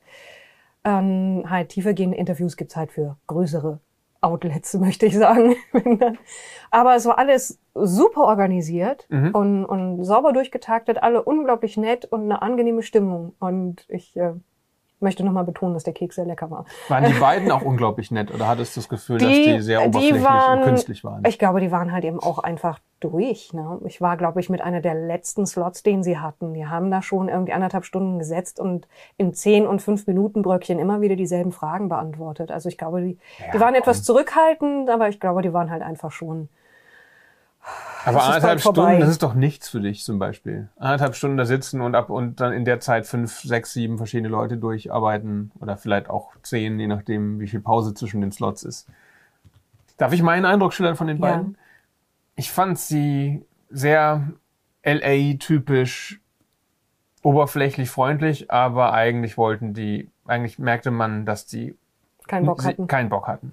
Und deine Fragen auch zu speziell fanden. Die haben auch nicht erwartet, dass jemand wirklich D&D-Fragen stellt, glaube ich. Ich habe sie ja sogar vorgewarnt, bevor die Kamera Ja, anfing zu okay. laufen. Habe hab ich gesagt, dass, es, äh, dass ich die in die Fragen stellen würde durch und dann haben sie gesagt, klar, okay. Also sagen wir so, um vorzugreifen beziehungsweise an die Review anzuschließen, die wir schon hatten. Ich mochte den Film, aber ich mochte die beiden nicht. Ja, also den den beiden gönne ich so einen guten Film eigentlich gar nicht. Ich fand die tatsächlich unsympathisch. Also auch auf, durch die Reaktionen, die sie abgeliefert haben. Jetzt nicht schlimm, ne, aber ich wurde nicht, mit, ich kenne sie ja nur durch den Schnitt. Mit denen wurde ich nicht ganz warm. Und ich glaube auch nicht, weil sie sind ja nicht alleine die Leute, die kreativ verantwortlich waren. Ich glaube nicht, dass das ein Herzblutprojekt von den beiden war, sondern es ist nicht wie Herr der Ringe, wo Peter Jackson Ja. unbedingt diesen Film Also machen von wollte. ihnen ist das Drehbuch, aber die Story ist von jemand anders. Genau, und das ist immer so eine Frage der Definition. Wo hört denn die Story auf, wo fängt das Drehbuch an? Das, das Story heißt, das Drehbuch kann fertig gewesen sein und dann wurden die beiden angeheuert, dann Um da das nochmal mainstreamig zu machen. Oder das, ja. Es kann auch sein, dass da noch 20 Leute beteiligt waren, die alle nicht gecredited sind. Ne? Dass das alles nochmal Ghostwriter sind oder einfach Konzernleute oder was weiß ich. Denn da, ich glaube, da haben schon viele Menschen dran gearbeitet, Also weil das Ganze ja auch ein Konzernprodukt ist, muss man schon ist, sagen. es ist schon ein bisschen ein, ein, ein Film, der durch ein Marketing-Team gemacht wurde. Ja, das muss man. genau. Das Also ist- so, so viel Spaß, wie ich mit ihm habe, aber das ist ganz, ganz glatt gebügelt und sauber durchkalkuliert. Genau, das muss man wissen. Ob man sich darauf einlässt, ist eine andere Frage. Aber wenn man einfach nur Lust auf zweieinhalb Stunden oder zweieinviertel Stunden Die Oberflächen Witze Spaß hat. hat, den die Witze, dann kann man das in Kauf nehmen. Aber über den Film reden wir Ja, an anderer Stelle nochmal. genau. Ähm, es ging jetzt nur um die beiden, weil ich fand sie. Ja. Danach, äh, ja, war halt eben der Termin vorbei und es ging ohnehin da zu Ende. Ich habe mich noch äh, relativ nett mit ein paar anderen Leuten unterhalten und es war ein bisschen so auf der Fahrt dorthin und dann vor Ort haben mich alle ausgeliehen für die, die Fachwissen, weil ich war wirklich, glaube ich, die einzige Special Interest. Person Okay. vor Ort. Die anderen, da war jemand, war eine vom ZDF, da war jemand, der für irgendein Outlet wohl immer Zeugs macht und dann immer in albernen Kostüm und der kam halt mit Mondelfenohren und einem Oktopuskostüm. Okay. Und dann fragte ich ihn äh, irgendwie, weil ich sah ihn an, was vielleicht nachvollziehbar ist. Ein, ein neonbunt gepunkteter Oktopus. Ach so, ich dachte, was Also- ist so besonders an einem Oktopuskostüm? Da laufen doch alle in Berlin rum, aber wenn der Neonpunkt Also er war schon, es, war, es war schon ein sehr spezielles Oktopuskostüm und ich schaute ihn, glaube ich, etwas nachdenklich an und er schaute zurück und dann fragte ich, ähm, was es denn ist für ein Kostüm. Der wollte mit Hugh Grant reden. Der wollte. Das hatte ich in dem Der Moment. wollte die ich hab- Szene ich aus sagte- Love Actually Nein, nachstellen. ich sagte sogar, weil ich fragte ihn, was er ist, und er sagte, ich bin halb elf, halb Oktopus, und ich so, okay. Und dann machte ich eine Pause und sagte, das sind ziemlich viele Arme, und ich dachte, dass der Gag vielleicht bei ihm ankommt. Eight is a lot of arms, Dave. David, ja. Aber nein. Ähm, So ein Tier hat acht Arme, David, sagen sie im Deutschen. Ja. ja. Love Actually, ein sehr, zitierwürdiger Film mit Hugh Grant in einer der Hauptrollen. Das hätte natürlich sein können, ja, dass es Ja. darauf anspielt. Nee, war es nicht. Der ist wohl einfach immer in seltsamen Kostümen unterwegs Okay. und ähm, jemand für irgendeine Kinozeitschrift und so weiter. Also die meisten Leute waren halt eher aus Richtung Film und generell Entertainment da. Ich war die Einzige, die wusste, was Dungeons Dragons ist und dann wurden mir halt Fragen gestellt und dann habe ich erstens, also für, für die wirklich sehr, sehr nette Redakteurin, die auch wirklich interessiert war vom ZDF, fing es halt an mit, was ist überhaupt ein Rollenspiel? Bei einem, irgendwie ein paar anderen Leuten war es schon ein bisschen weiter, aber dann halt auch so Sachen wie, gibt's den dicken Drachen in der Vorlage? Oder sind diese Monster denn alle aus dem Original und solche Sachen? Also insgesamt äh, sehr nett und ich konnte halt, ich, ich erzähle gerne Fakten, Dinge über Themen, die mich interessieren. Ja, und das weiß. durfte ich dann offiziell. Ich wurde gebeten darum. Dann habe das getan. Nico hat mich danach gefragt, ob ich dann danach meine Beratungsgebühr dann auch ausgerufen hätte, wenn die Leute schon vom Das ZDF, ZDF waren. Das kann wäre sich das leisten. ich habe ihr nicht danach eine, eine Rechnung hingelegt. Es war ja ein angenehmes Gespräch. Hm. Ja, ne? okay. Und äh, danach habe ich ein, ein bisschen draußen hibbelnd gewartet und Nico hat mich wieder eingesammelt mit Indy auf dem Rücksitz. Und dann haben wir eine kuriose Abfolge von Dingen gemacht, nämlich ich habe mir ein Kleid gekauft. Weil bei- du keins für den Premiere weil, ich, weil, ich, weil, dabei ich, hattest, ja. weil mir nicht klar war tatsächlich, als wir losfuhren, dass ich wirklich nicht einfach nur ins Kino gehe, sondern Mhm. da mehr passiert drumherum. Das war alles ein bisschen unklar, das stimmt. Ich habe nicht so wirklich alle Informationen bekommen, die ich mir gewünscht hätte, aber das hat die Organisation dann vor Ort wieder wettgemacht. Ja, und dann haben wir das, also wir haben das kann man kurz zusammenfassen, Kleid gekauft und Hund abgegeben. Hund das hat uns abgegeben. dann den ganzen Tag gekostet, diese beiden Dinge, weil Berlin. Weil Berlin. Ja. Und dann wieder zurück. Und dann hast du mich rausgeworfen, wieder beim Zoopalast, während du auf der Suche nach einem Parkplatz warst. Und ich hatte mich angemeldet für die Premiere mit einem Plus One, aber du warst auch nochmal einzeln angemeldet und haben wir gesagt, dann holen wir doch jemand dazu für Plus One. Und das war die Daniela Schreiter, die Das sehr viel Spaß hat Habe und ich mich sehr gefreut hat. den Tag über noch per Handy ge- geklärt mit diversen Mails hin Ja. und her, dass das funktioniert, weil das war auch ein bisschen Verwirrung. Aber dann, genau, hatten wir Fuchskind noch dabei, also Daniela. Ja. Und du warst dann noch in einer, einer, einem Ort namens Monkey Bar für Fingerfood und, und Cocktails oder so. Ja, ähm, tatsächlich. Also da war, waren, waren wir dann eingeladen. Ich wusste auch nicht genau, was das ist. Es hieß nur so, kommt am besten da vorher hin, da kriegt ihr auch eure Tickets dann. Mhm. Und dann sind wir halt hoch und suchten und da stand jemand mit einem D&D-Badge, nachdem wir die Bar gefunden hatten, weil die ist in einem Gebäude namens Bikini, aber davon gibt es zwei nebeneinander. Ah. Ähm, aber nachdem irgendwie Daniela mir schrieb, dass es im zehnten Stockwerk und das andere Gebäude nur drei Stockwerke hatte, was relativ eindeutig ich Okay. hin muss. Ähm, und ging auf den zu, der so ein D&D-Badge hatte und sagten, ähm, hallo, ähm, und wir suchen hier jemanden und der so, aha. Das war der Security-Typ und der wollte das eigentlich schon wieder rausschicken, bis dann die, ähm, äh, Aus der Bar wieder rausschicken? oder ja, von der, Ver von der Veranstaltung, die hatten hinten halt so einen kleinen privaten Ah, Bereich, okay. mehr oder weniger. Bis halt dann irgendwie dazwischen sprang die, äh, die zuständige und wirklich auch sehr nette und sehr organisierte Frau von der Agentur, die sagte, dass wir dazugehören. Aber ich meine, er, er hatte den D&D-Badge. Ich wusste nicht, dass er der Security-Mensch ist. Lustigerweise haben wir mit uns, mit uns mit dem dann noch echt gut unterhalten, während wir gewartet haben. Stellte sich heraus, er hat früher DSA gespielt. Und der durfte trotzdem noch Der durfte trotzdem Security bei der D&D-Premiere machen, ja. Und ja, Fingerfood und Cocktails und rings um uns herum andere Influencer. Also das war wirklich dann so die Influencer-Ecke. Andere Influencer. Ich dachte, wir sind keine Ja, Influencer. Ja. ich fürchte. Um dich herum Influencer. Um ja. mich herum Influencer, Mhm. Daniela und ich dazwischen essen ähm, veganes Fingerfood und trinken, ich in meinem Fall alkoholfreien Cocktail und das war alles sehr lecker. Und das ein, eines der interessantesten Klos, das die Monkey Bar heißt nämlich so, weil man von oben auf die Affengehege vom Zoo guckt. Mhm, das dachte ich mir. Und das Klo ist offen zur, Au äh, ist zur Außenwand nur eine Glasfassade. Da ist so ein Milchglasstreifen, aber im Grunde geht man da auf den Pott mit Blick auf die Affen im zehnten Stock. Okay. Also ich glaube nicht, dass man da oben gut gesehen werden kann, aber es war trotzdem seltsam. Ich wollte das nur bemerken. Es ist eine ungewöhnliche Situation und ich weiß, dass es Leute gäbe wie du, die sich das anschauen würden und dann sagen, nein, ich nehme die Kabine ganz auf der anderen Seite. Danke. Das ist mir zu wenig Privatsphäre. Die Affen könnten okay. mich sehen. Ich kann mir das schwer vorstellen. Aber du hast auch eine Ukulele bekommen. Ich habe eine Ukulele bekommen und Daniela auch. Das war dann also ein Geschenk, das alle, die in dieser Influencer-Lounge saßen, mitgekriegt haben. Und wir haben auch Bändchen bekommen, mit denen klar war, wo wir rein dürfen und unsere Tickets. Und die Ukulelen sind unterschrieben von drei äh, der DarstellerInnen. Und sie sagten uns, es ist Sophia Lillis und Regé Jean Page und Justice Smith. Aber du meintest, du hast sie dir angeschaut und verglichen und das eine ist Michelle Rodriguez. Fuchskind hat sie verglichen und sie meinte, sie würde da Michelle Rodriguez erkennen, was aber wirklich nicht wirklich Sinn ergibt, weil sie Weil ja nicht dabei war und die haben die wahrscheinlich nicht in den USA. signiert. Ich weiß es nicht. Keine Ahnung. Äh, also vielleicht. Es sind auf jeden Fall zwei von diesen Leuten, die du genannt hast und die dritte ist Unschärfe. Auf jeden Fall wurde sie dreifach signiert. Wir haben sie jetzt, wenn das Video online geht, ist es schon geschehen wahrscheinlich, auf, äh, auf Patreon, aber offen für alle äh, verlost und müssen die noch verschicken. Ich und hoffe- es haben eine Menge Leute mitgemacht bei dieser, bei diesem Giveaway. Wir dürfen ja keine Verlosung machen auf, auf Patreon und sie muss für alle zugänglich sein, wegen Gewinnspielgesetzen und äh, äh, Glücksspielgesetzen. Mhm. Und äh, deswegen, ja, ich glaube, es haben sich 60, 70 Leute gemeldet, die diese Ukulele haben wollen, was mich überrascht hat, weil es ist halt, wenn wir ehrlich sind, ein billiges Stück Plastik, das man für 30 Euro bei Amazon bekommt, Ich weiß es aber nicht, ich signiert habe nicht nachgeschaut. ich habe nachgeschaut. Es ist ein, das ist äh, ein ziemliches, es ist halt ein Gag, ne? Ja. Also man hätte auch ein Foto nehmen können, aber das ist natürlich witziger so. Ja. Und wenn ihr Ukulele spielen könnt, dann macht sie sicherlich auch Musik. Ja. Bei uns macht sie Geräusche. Ja, ich Ja. fürchte auch.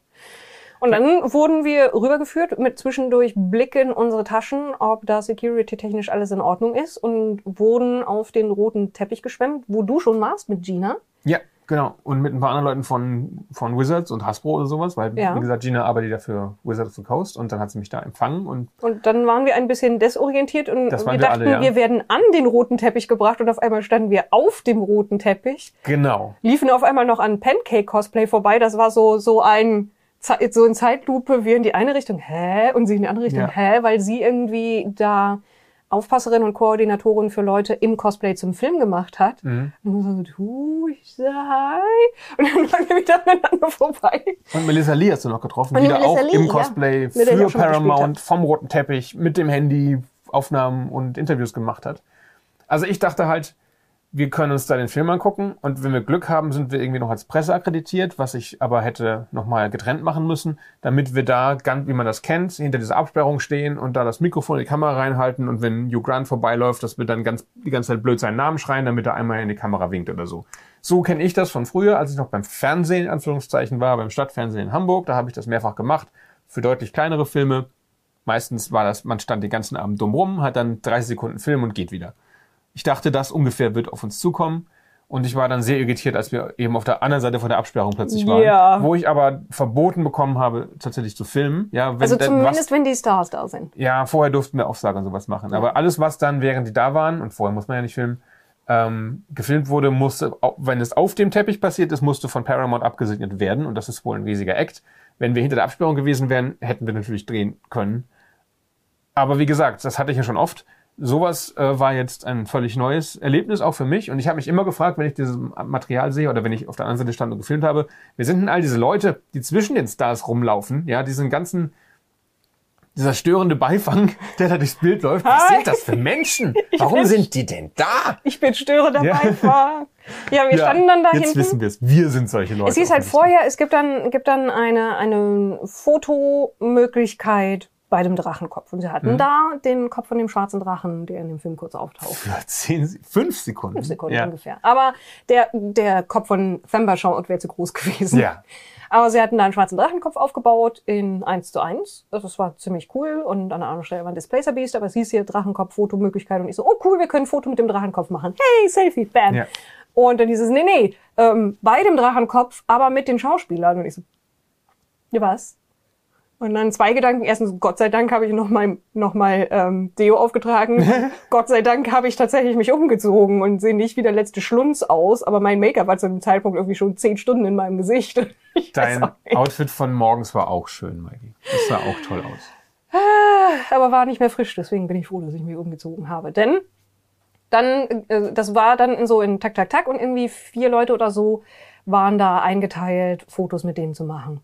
Ähm, ein paar, die ich nicht erkannt habe, unter, und unter anderem Lara Loft, die ja auch... Mhm. Mit denen du auch schon D&D gespielt hast, glaube ich. mit der ja. ich auch schon D&D gespielt habe, ja.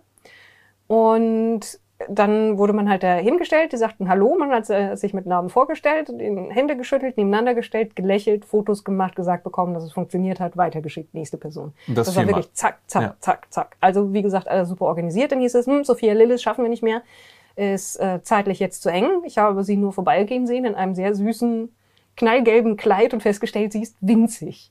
Die ist Snack-Size, diese Person. Ja, und, und knapp größer als Hugh Grants Actionfigur gefühlt, Deswegen gibt's auch keine von ihr. weil die so winzig Ja, ja, wäre. genau, ja. ja. ja. und dann ging's rein und die eine, eine von der Agentur, die war wirklich super nett und hat sie hat wirklich versucht, alles in Bewegung zu setzen, damit wir auch im gleichen Kino sind, Ja, weil, weil das ursprünglich getrennt war. genau, das war nämlich so. Ursprünglich äh, hast du dich angemeldet mit Plus One und ich habe mich getrennt angemeldet. Ja. Ich dachte, du darfst noch mehr mitbringen. Und die dachten, ich bin dein Plus One und sitze dann neben dir in diesem großen Kino, Mhm. wo auch die Schauspieler noch was gesagt haben von den Filmen. Aber dann ähm, war das aber so, dass, dass du mit dem Plus One gebucht warst und ich war nochmal separat für ein anderes Kino gebucht und ich habe auch ganz andere Armbändchen bekommen als du. Du hast goldene bekommen und ich habe die, die Deppen-Armbändchen bekommen. Die hatten, die hatten, als ich da mich angemeldet habe, die auch diskutiert, haben noch Listen verglichen und waren verwirrt, weil ich offenbar zweimal drin stand, haben mich angeschaut und entschieden, dass ich die dass ich die Scheißversion bekomme und nicht die. Wow, die Scheißversion. Naja, auf jeden Fall, dann wurden wir kurz vor knapp dann von Ich beschwere mich nicht. Ich hätte auch die Scheißversion genommen. ihr Ja. in, in, in, in das Kino gelotst und es gab noch einen Platz für dich und dann haben wir uns dorthin gepflanzt und festgestellt, da sind Goodiebags, in denen unter anderem die, die Becher drin sind. Genau, die Frau von Paramount oder die PR-Dame hat noch interveniert, damit wir dann doch alle drei nebeneinander sitzen Genau. können. Ja. Und da waren die in die Becher in diesen Goodiebags und Magic-Karten und eine gekürzte Fassung des äh, Jugendromans zum Film, Ja. den wir schon besprochen haben hier Ein, auf dem ein Sneak Kanal. Peek Ja. für den Jugendroman. Also, ja, der ist wirklich sehr vereinfacht, der Roman. Ja. Den kann man in anderthalb Stunden runterlesen. Und da waren die ersten 20 Seiten drin. Ne? Ja. Und dann haben wir diesen Film geschaut, diesmal auf Deutsch synchronisiert. Also erstmal kamen tatsächlich die, die Regisseure und die Leute aus der Besetzung, die da waren, dazu. Und äh, Rick Cavanian, Ja. der eine Rolle gesprochen hat. Und haben halt gewunken und dann hat Chris Pine kurz was gesagt und uns viel Spaß gewünscht. Und dann haben sie sich verabschiedet und was weniger Stressiges gemacht, nämlich an, als in diesem Kino mit allen Leuten den Film zu Ich schauen. glaube, die wären vor uns gesessen. Also also da war noch eine Reihe frei. vor uns ne? waren irgendwie zehn Plätze komplett leer und es waren die besten Plätze. Also wir hatten wirklich die besten Plätze im Kino, würde Ja, ich das sagen. war schon ziemlich Und die gut. vor uns waren halt auch, auch die besten Plätze. Und da saß niemand. Und ich vermute mal, ich meine, diese Stars schauen sich die Filme nicht an in solchen Premieren. Die schleichen sich dann raus. ja, und Weil die gehen kennen irg- sie ja schon. irgendwo was Ruhigeres hin. Ja. und ja. Und, Und- ja, also und, und war auch nochmal schön, vor allen Dingen mit Daniela, die sich sehr gefreut hat. Neben mir allerdings hattest du dein, deine da, und dafür kann niemand was außer der Person, die neben Okay. dir saß, dass du wirklich das Pech hast, immer neben der schlimmsten Person im Kino Reden wir da jetzt echt hier drüber? Ich dachte, wir wollten hier nicht rummotzen. Nein, äh, weil da kann da, wirklich wie gesagt, da kann niemand was für. Ja. Und ich war mir relativ sicher, dass die Leute high gewesen sein müssen, so viel wie sie gegessen haben und Schuhe ausgezogen und hochgelegt und sonst Nee, irgendetwas. nicht, also jetzt, jetzt muss ich erzählen, ja, wenn du es schon so anteaserst. Äh, na, zum Abschluss musst du noch mal sagen, wie sich, wie die vier Leute gerochen haben, die dich angefasst oder nicht angefasst haben, als du da neben dem Drachenkopf mit dem standest.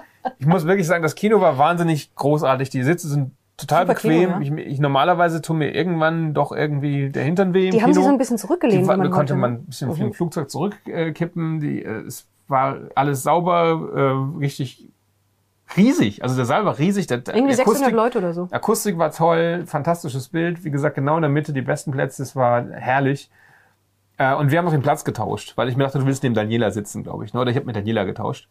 Und der Typ neben mir, ey, erst hat er mich vor dem Film zugelabert und wollte wissen, wer die Leute sind, die da stehen. Ja, Er kannte Hugh Grant, aber die anderen kannte er nicht. Dann habe ich ihm versucht zu erklären, woher man die kennt. Dann zog er seine Schuhe aus, legte seine Füße auf die, auf die Lehne, auf den Sitz Auf der sich von möglicherweise Hugh Grant, der ja, nicht da der war. nicht da war. Sonst hätte er es wohl nicht gemacht. Dann hat er sich ein Käsebrot ausgepackt und einen Apfel und natürlich auch Popcorn. Und dann hat er den, den, das alles laut gekaut und hat den Müll nach vorne in die Sitzreihe vor sich geworfen, hat aber den Sitz verfehlt, äh, also hat den, den Sitz erwischt und es prallte ab und fiel zu mir.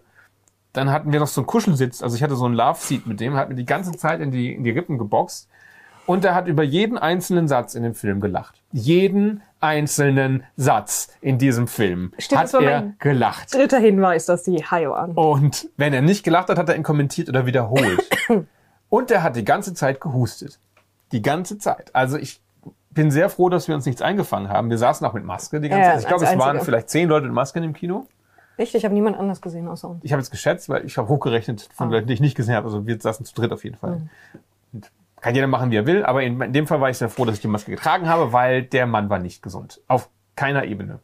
Und da er dieses Video nie sehen wird, ähm, möchte ich ihn an dieser Stelle verfluchen. Das war ein Arschloch. Ich möchte diesen Mann nie wiedersehen. Und das spricht sehr für den Film, ja, dass ich ihn trotzdem genossen habe. Also der Film hat mich genug abgelenkt, damit ich diesen Mann nicht erwürgt habe während dieses, dieser Aber wir hatten öfters vielsagenden Blickkontakt, Ja. der ungefähr so ging. ja. Nein, aber der Film war, war tatsächlich es wert, sich das anzutun. Ich hatte wirklich Spaß, obwohl ich das Buch ja schon gelesen hatte und 80 Prozent der Story schon kannte und der Gags und sowas. Aber sie, teilweise hatte ich deswegen tatsächlich eine bessere Vorstellung von dem Film. Ich dachte mir, dass das pompöser wird, teilweise die Sets größer sein würden. Die Witze anders rübergebracht. Aber so war er auch gut. Also, ist immer doof. Das Buch ist immer besser, ne? Das Buch, das Buch ist nur das Drehbuch in ganz einfacher Sprache ein bisschen aufgearbeitet. Also das ist nicht wirklich ein Buch. Ja. ja. Und dann äh, war es vorbei und wir haben noch ähm, draußen ein bisschen gestanden und, und geplaudert und Daniela, die auch Magic spielt und ich haben so, hier sind ganz viele Leute, die haben alle diese Tüten mit den Boostern bekommen, die können doch nicht alle wirklich Magic spielen. Aber ich Das ist hab den Mülleimer durchwühlen. ich habe gerade keine mehr abgreifen können. Es haben tatsächlich Leute die Tüten irgendwie stehen lassen und die Sachen, die sie nicht interessiert haben, drin gelassen. Aber die eine, die ich reingespitzt habe, war der Booster weg und nur der Roman noch drin. Du wolltest dir noch diese Secret Lair Sachen bestellen mit dem, zum Film. Oh, Das ist ja. ein guter Hinweis, ja. Und dann kamen draußen dann unter anderem äh, die Pia Shoyoka, mit der ich ja ein paar Tage vorher, und Kim im Freiraum Reh, mit denen ich ein paar Tage vorher gespielt habe oder so. Und die sagten, sie waren in dem anderen Kino, ähm, nicht in dem großen Saal, sondern in dem Nebensaal. und Echt, sie die haben, sagten, die haben die Scheißbänder bekommen? Ich meine nämlich, jetzt- also die das sind offensichtlich keine Scheißplätze gewesen, aber die waren nicht in dem großen Kino, sondern in dem anderen. Ich versuche das neutral zu Ja. formulieren. Und äh, waren, waren, ich glaube, sie fanden den Film auch recht gut. Aber was sie uns vor allen Dingen sagten, und das war dann so im Nachhinein sehr awkward, war, dass die die Übertragung von den Interviews, die da auf dem roten Teppich gemacht wurden, innen in den Kinos lief, während sie gewartet haben und wir die ganze Zeit im Hintergrund zu sehen gewesen wären. Ich habe mich wirklich an die Wand gestellt und versucht, mit der Wand zu verschmelzen. Wirklich. Und ich bin ja eigentlich jemand, der in sowas nicht, in so einer Situation nicht auffällt, weil ich immer in so ein Event als Kameramann komplett in Schwarz gehe, was ich sowieso meistens tue. Und ich habe mich neben die Security gestellt. Ich dachte, ich, ich gelte als Security oder so. Ja, und aber dann stand jemand mit einem roten Kleid neben dir und ist rumgehupft und hat Fotos gemacht und Aussager und sich mit Leuten fotografieren lassen und was weiß ich was alles. Ja, also ähm, es haben, kamen alle in den Genuss zu sehen, wie Daniela und ich im Hintergrund irgendwie blöde Faxen gemacht haben, während wir gewartet haben. Ja, aber du hast Fotos gemacht mit Hugh Grant, Chris Pine und den anderen und Just, Justice Re- Smith und Reggae- den anderen, den ich nicht Reggae aussprechen Jean kann. Ja. Also ich habe zwar unterschiedliche Varianten gehört. Reggae Jean Page oder Reggae. Okay. Reggae Jean Page. Der, der den Paladin spielt. der den Paladin spielt. Ja. Äh, Ich kann dir, du, du meintest vorher nicht mehr sagen, wie sie gerochen haben. Ich kann dir das nur über Chris Pine sagen. Da erinnere ich mich, weil der sehr ein, starke, ein sehr starkes Aftershave hatte, was so nach Nadelholz roch. Also so ein, so ein herber, woodsy Outdoors-Geruch. Und ich fand das irgendwie lustig, weil Chris Pine smells like Pine. Ich weiß es nicht. Natürlich alle, ich meine, es waren Stars auf dem roten Teppich, alle super gepflegt, alle, alle sahen toll aus, ähm, waren auch sehr freundlich, haben das ultra professionell gemacht und ist dann sofort vergessen und sind weitergegangen. Natürlich, ja. Also ich meine, ich glaube, da braucht man sich nicht, nicht, nicht mehr versuchen, irgendwelche Illusionen zu machen.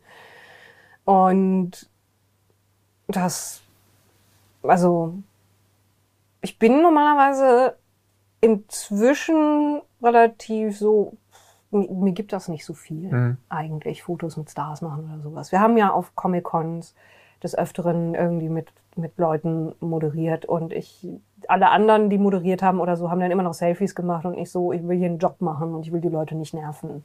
Und es ist mir nicht wichtig, ein Foto zu haben von mir und Sylvester McCoy oder, Elizabeth Olsen oder war, glaube ich, Olsen größte war, glaube ich, der größte Star mit dem. Aber wir standen mal eine Weile Backstage mit Charlie Sheen rum. Das stimmt, ja. Ja. Und seinem Bodyguard. ja. Ach, ich weiß nicht. Und, aber bei Hugh Grant hatte ich schon so, so ein bisschen, ich glaube, er kam näher und ich drehte mich um und sagte zu Daniela, that's the Prime Minister. äh, ähm, Er war auch mal Doktor. ja, sehr Dr. Who. kurz. In, für ein paar Minuten Für in ein paar einem Red Minuten. Nose äh, Special, ja. Dem ersten Stephen Moffat. Who. Und ich, äh, ich muss ganz ehrlich sagen, ich finde es super, dass Hugh Grant aus seinem Du bist der sü- süße, verwirrte britische Boy, der in unserer Rom-Com irgendwie mitspielen muss, sich inzwischen zu ich kann machen, was ich will und auch, auch die Arschlöcher oder irgendwie die ekelhaften Typen spielen und da scheint er sehr viel Spaß dran zu haben. Er Oder den Ehemann von James Bond. Also von ähm, Daniel Craig. Daniel Craig. Ja. B Benoit Blanc. Äh, er war aber dieser süße äh, Rom-Com-Guy bis vor so zehn Jahren oder sowas. Ja, ne? und Und dann dann ist er über Nacht alt geworden. Er sah tatsächlich auf dem roten Teppich jünger aus als in, in ähm, Also im Film? Als im Film, Okay. muss ich sagen. Finde aber diese Actionfigur von ihm, die, die ist auf einem Stand vor zehn Jahren, oder? Weil so, so jung sah er nicht aus. Ja. Das ist, das ist hier aus Music and Lyrics, würde ich sagen. Ja. Hat er noch äh, schwarze Haare gehabt, aber Das ist sehr gefühlvoll gesagt für einen Mann in so engen Hosen. die Ein- drücken ein- all das Blut in sein Herz. Ja, ein bedeutungsloser Film, der aber ein, zwei gute ist Zitate hat. total süß, der Film. Aber, wie fühlte sich das jetzt an? Also das war ja irgendwie ein seltsames Unglück, dass du da, Ja, das, es ist- weil, weil normalerweise, das, da war La- Lara Loft war da und lauter große Influencer. Warum warst denn du da? Es fühlte sich an wie ein Versehen. Also kein unangenehmes Versehen, aber Mhm. wie so ein, ein ähm, die gehört hier hin, die gehört hier hin, die gehört hier hin, die gehört hier hin und ich weiß nicht, wer sie ist, aber offensichtlich gehört sie auch hier hin, so Mhm. ungefähr. Und ich meine, ich fühlte mich auch sehr improvisiert, weil, wie gesagt, ich hatte mich irgendwann morgens das Make-up fertig gemacht und keine Gelegenheit gehabt, irgendwann zwischendurch meine Frisur oder sonst irgendwas aufzufrischen. Ich habe einmal ein, ein anderes Kleid angezogen und das war's. Ja. Und bin da irgendwie so mit, mit fröhlicher Ahnungslosigkeit durchgestolpert durch die ganze Sache, habe mir gedacht, ey, das Coolste ist, dass ich vor allen Dingen auch Daniela mitnehmen kann, die wirklich viel Spaß daran hatte. Und dann gemeinsam irgendwie das als Erlebnis zu haben. Und ähm, Ich meine, du weißt, dass es mir nichts seltsam. gibt, weil ich innerlich tot bin, ne? Also das ist dir klar. Ja. Nicht mal Hugh Grant die Hand zu schütteln. Habe ich ja nicht. Ja, aber hätte dir das was gegeben? Weiß ich nicht. Kann ich nicht beurteilen. Hm, kann man nicht sagen. Aber, also es ist halt, ich meine, wir haben das ja miterlebt, dass Influencer ein Ding geworden sind. Als wir angefangen haben mit YouTube, gab's das noch nicht. Das stimmt.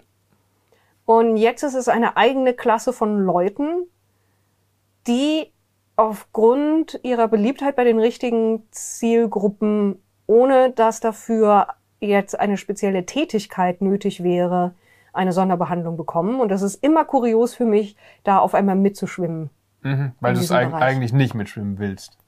weil ich auch nicht das Gefühl habe, dass ich dazugehöre. Ja, aber wenn du es wolltest, würdest du, also wenn man daran arbeiten würde, das zu tun, wäre es kein so ein weiter Weg. Also wenn man das forcieren würde. Ich meine, du hast eine Reichweite auf Instagram und auf äh, Facebook und sowas, die schon in die Richtung geht, wo sich das ja auch für Firmen lohnt, bei dir Werbung zu schalten, was wir aber nicht machen. Aber wie unser ganzer Berufsalltag, unser Leben jetzt verändert wird durch diese Influencer-Kultur, auch wenn wir uns versuchen, gegen sie zu stemmen und es nicht immer Erfolg hat, das ist, glaube ich, Thema für ein ganz eigenes Video, weil wir merken, dass ähm, die ganze Szene, der ganze äh, Nerd-Markt, der ganze, nicht nur der Computerspielbereich, aus dem wir ein bisschen geflohen sind, sondern auch Brettspiele und sowas. sich- verfolgt. ja, sich immer weiter in, in Richtung dieses, dieses Influencer-Marketings bewegen und wir da nicht äh, ungeschoren davonkommen, mehr oder weniger. Also wir müssen Ja. darauf auch reagieren, aus rechtlichen Gründen auch, weil das, die Rechtsprechung sich wiederum an diesen neuen Marketingmarkt anpasst. Aber das gehört hier nicht hin. Dazu machen Nein. wir ein eigenes Video, weil das ist auch nötig. Da müssen wir ein paar Dinge erklären. Aber was man hier sagen kann, ist, dass dieses Event war auch wieder so eins, es ging da nicht ums Journalistische, sondern es ging da um PR und Marketing. Mhm. Weil, also auch die, die Leute, die tatsächlich von, von, von größeren Outlets oder für, für tatsächlich vielleicht tiefergehende Formate da waren, hatten ja auch immer nur Snippets mit den Leuten Ja. und haben nur ein paar oberflächliche Fragen stellen können. Und dann war es vor allen Dingen da, um ein bisschen Glitz zu bekommen. Und das ist so, insofern geht es Hand in Hand damit, mit das ist alles ganz hübsch und so. Und ich fand das auch ein schönes Event und ich freue mich, dass das für uns funktioniert hat. Auch wenn ich mich immer noch frage, warum und wie. Und vielleicht ist es ganz gut, dass das auch alles andere als Alltag ist und so, ein, so eine Kuriosität eher im Leben, dass sowas passiert. Aber wir sind beide ursprünglich mal als Journalisten ausgebildet worden. Du tatsächlich und ich so halbherzig. Und es gibt keinen Journalismus mehr gefühlt. Ich hätte Oder dich ausbilden keinen müssen, ne? Glaube ich. Ja. ja. Hm. Habe ich Mhm, aber ich war Trainee und Ja. du warst offiziell mit Ausbilder. Hat er super gemacht. Wann hätte ich das machen Ja, können? eben. Das ist eigentlich einen anderen Mich Job hat, auch, machen. mich hat auch keiner ausgebildet in dem Sinn. Ich bin, ich bin bei Trial and Error. Das ist Volontariat. Das ist, das ist Trainee. Ja, Zumindest im wenn Endeffekt. du tagesaktuelle Sachen So machst. oder so. Wir sind, Ja. wir sind halt eigentlich mal als Journalisten ausgebildet worden. Und ich, es gibt zumindest in unserer Szene quasi sowas nicht mehr. Sondern es gibt Influenzen. Und in dem Sinne auch wahrscheinlich zu D&D-Filmen. Aber trotzdem werden wir auch noch mal eine Spoiler-Review machen. Ja klar, weil wir Lust haben, drüber zu reden, weil es Ja. uns Spaß macht. Nicht, Und- weil wir dafür bezahlt worden wären. Wenn man mich bestochen hat, dann höchstens damit, dass man mir Glitz entgegengeworfen hat und gesagt hat, hier, schüttel Hugh Grants Hand. Vielleicht auch, weil wir hoffen, dass es euch interessiert, wenn wir darüber reden. Ich zumindest, wenn ich so einen Film gesehen habe, äh, schaue mir meine Lieblings-YouTuber an, das, Ja. die vor allem Amerikaner sind und will wissen, was die denken. Und bin dann überrascht, was ihre Meinung ist oder für mich bestätigt. Es ist, als würde man mit, an, mit seinen Freunden über den Film reden. Und das kann ich endlos. Also, Ja. Mal schauen, ob wir das endlos runtergekürzt bekommen auf eine vernünftige Formatlänge. Bei diesem Gespräch haben wir es schon mal nicht geschafft. nee, aber wir haben auch über Toiletten gesprochen. Entschuldigung, die hätte dich auch beeindruckt. Von ihrer Lage her. In deinem Fall unangenehm. Wir reden heute noch mehr über den Dungeons and Dragons Honor Among Thieves Film. Wir haben schon eine Review davon online, aber das hier ist jetzt die mit Spoilern. Also wir werden äh, mehr inhaltlich über den Film reden und wie wir detaillierte Sachen daran gut, schlecht, mittelmäßig, lustig fanden oder was auch immer. Und dementsprechend hoffen wir, dass ihr entweder spoilerresistent seid. Äh, soweit ich weiß, ist es nämlich tatsächlich ein Irrglaube, dass man durch Spoiler tatsächlich den Filmgenuss sehr, sehr mitbekommt. Oder ihr schaut es zu einem Zeitpunkt, wo ihr schon gesehen habt, was durchaus möglich ist, denn wir nehmen das sehr früh am 30. März auf, wo der Film auch anläuft. Ich glaube, eine Menge haben ihn eh schon gesehen, weil es ja diese ganzen Fanscreenings gab und genug Gelegenheiten zu gucken. Ja, das ist der, das Video, das man guckt, wenn man den Film selber schon gesehen hat, damit man mit uns quasi drüber diskutieren kann. Ja. Sehr einseitig, weil nur wir reden, aber ihr könnt ja kommentieren, ja. Ähm, damit ihr entweder nickt, mhm, mhm, sehe ich ähnlich, oder den Bildschirm anschreit, weil Ja. wir Bullshit reden. Und beides könnt ihr natürlich in den Kommentaren mit gebotener Höflichkeit Genau. Das, das würde uns helfen. Aber wir haben die Erfahrung gemacht in den letzten Jahren, dass äh, es unsere Zuschauenden interessiert, wenn wir über Fantasy-Filme und Serien reden. Wir reden auch Mhm. gern drüber, bisher nur in so Podcast-Themen wie bei Ockenspalter TV labert, unserem Podcast, oder in den internen Laberstreams für unsere Patrons. Aber nachdem wir schon ein 10 Minuten Review, wie du schon sagtest, online haben, seit ein paar Wochen inzwischen, ähm, lass uns doch mal wirklich die, nach dem Film, wir haben ihn alle gesehen, Besprechung machen. Das heißt, wir beide gehen jetzt einfach ein bisschen zwanglos über den Film. Ja. Ich habe ihn zweimal gesehen, einmal im englischen Original, einmal auf Deutsch, beides am selben Tag. Und ich fand ihn immer noch unterhaltsam genug, ihn beim zweiten Mal noch mal Okay. zu sehen, obwohl ich ihn gerade eben erst gesehen hatte und den Inhalt auch schon größtenteils kannte, weil du ja mir, also sozusagen aus dritter Hand, weil du hast das Buch zum Film gelesen und es mir danach erzählt. Genau, ich habe ihn nur einmal gesehen, auf Deutsch leider. Äh, und genau, das, ich habe das Buch und äh, ein paar von den Begleitgeschichten, Comics und sowas konsumiert. Und ich glaube, wir haben nur wenige Filme in so kurzer Zeit zweimal gesehen. Avengers Endgame haben wir, glaube ich, in zwei Tagen in Folge zweimal gesehen. Ja, weil wir da auch bei der Pressevorführung und dann Genau, normal ja. drin waren. Ich glaube, du hast auch den, den äh, ersten neuen Star Wars zweimal am gleichen Tag gesehen, weil ja, genau die Situation einmal abends noch. Pressevorführung, ja. einmal mit dir, ja. Ja, da fand, also ich, das ist jetzt keine äh, hohe äh, Messlatte bei mir, aber, enttäuscht als von Star aber Wars. ich, ich mochte den lieber als Force Awakens. Ja, ja. Das sagt noch gar nichts. Wenn wer mich kennt, weiß, dass ich diesen Film hasse. Die Sache ist, ähm, ich bin morgens reingegangen und habe danach gesagt, er ist genauso wie du dachtest. Mhm. Er ist, er ist nett, er ist relativ stulle, Ja. er ist lustig und er fühlt sich an wie der Plot nach der Begegnung mit der Heldengruppe. Mhm. Also wie es dann tatsächlich am Spieltisch wird. Eine Mischung aus voll episch und wir tun die richtigen Dinge und blöden Sprüchen und albernen Gags und Dinge, die aus dem Hut gezogen werden und durch Ja. Zufälle sich ergeben. Er hat eine ganz seltsame Dramaturgie dadurch, die Ja. normalerweise in einem Film nicht so laufen würde, weil eine Dramaturgie einem Schema folgt, die erwartet wird von den Menschen und wo zu viele Sackgassen und um neu, neue Schmieden von Plänen und sowas eher nicht das ist, was man will, um das Publikum äh, Stange zu halten. Aber in einem Pen-Paper-Rollenspiel hast du ja natürlich all diese Momente, ne, wo die, die Spielenden merken, okay, wir müssen eine neue Strategie wählen, okay, wir haben uns in die falsche Richtung bewegt. Wir, wir haken uns an einem Problem Ewigkeiten fest und probieren hier dumme Dinge aus, bis es endlich mal klappt. Und dass das alles da drin ist, zeigt halt, dass sie verstanden haben, was so eine Sitzung ausmacht. Aber ich glaube, dass es eine Menge Leute vor den Kopf stößt, die nicht wissen, warum das so erzählt ist. Also ich habe, nachdem ich morgens bei dem Screening war und da war ich die Einzige, die tatsächlich sich mit D&D auskannte, ein paar von den anderen gefragt, weil die fragten dann mich, als sie das rausbekommen haben, dass ich mich damit auskenne, was einzelne Sachen, wo die her sind, was die bedeuten und so weiter und so fort. Ja. Und dann habe ich im Gegenzug gefragt, wie der Film denn für sie, weil die wirklich gar keine Ahnung von dem Material dahinter haben. Und dann sagte die Redakteurin vom ZDF, na, er war auf jeden Fall unterhaltsam und es wird einem zwar eine Menge im Grunde Techno-Babble an den Kopf geworfen, Ja. aber man muss sich das nicht merken, sondern es wird immer so weit zusammengefasst, dass man weiß, wie das funktioniert und was damit passieren muss, so dass Setup und Payoff auch funktionieren, wenn du keine Ahnung davon hast. Und das Tempo ist ausreichend, hat ausreichend Wechsel und keine Durchhänger, so dass du halt eben dann auch nicht weiter drüber nachdenkst, dass das gerade eine Sackgasse war und jetzt woanders nach weitergeht. Weil es im Grunde halt eine Nummernrevue von lustigen Szenen Ja. ist, die aneinander gekettet werden durch einen konstruierten Plot, der über dumme MacGuffins verbunden ist. Ja, es ist, es ist eine Komödie, die sich den, äh, eines D&D-Settings bedient und D&D-Tropes und D&D-Zaubern und D&D-Gegenständen und auch durchaus im Hintergrund die Plotstruktur eines epischen D&D-Abenteuers hat. Nur, dass halt eben die, dieser Strang wild umwickelt worden ist mit bunten Fäden, die sich in alle Richtungen einmal kurz auflösen und verschiedenste Dinge anstellen. Ja. Also die Grundstruktur ist schon hier große Bedrohung und alles läuft auf dieses Finale hin, wo man verhindern muss, dass zwar nicht zwar, dass die Welt untergeht, aber dass doch zumindest eine Menge Leuten schlimme Dinge angetan werden. Und man sich dazu, dafür aufraffen muss, weil es eigentlich so eine Band of Misfits ist. Es ist aber schon sehr im Hintergrund, finde ich, dieser Ja. epische Plot. Und man merkt, dass der, der hätte noch zehn Minuten mehr Tiefe vertragen können, die wahrscheinlich da waren und rausgekürzt wurden. So fühlt sich's an. Wahrscheinlich, um das Tempo hochzuhalten. Genau, weil das Tempo ist, ist absurd. Aber Ja. es ist trotz, es ist nicht zu schnell. Finde ich zumindest. Ja. Aber für meine Oma wäre es wohl zu schnell gewesen.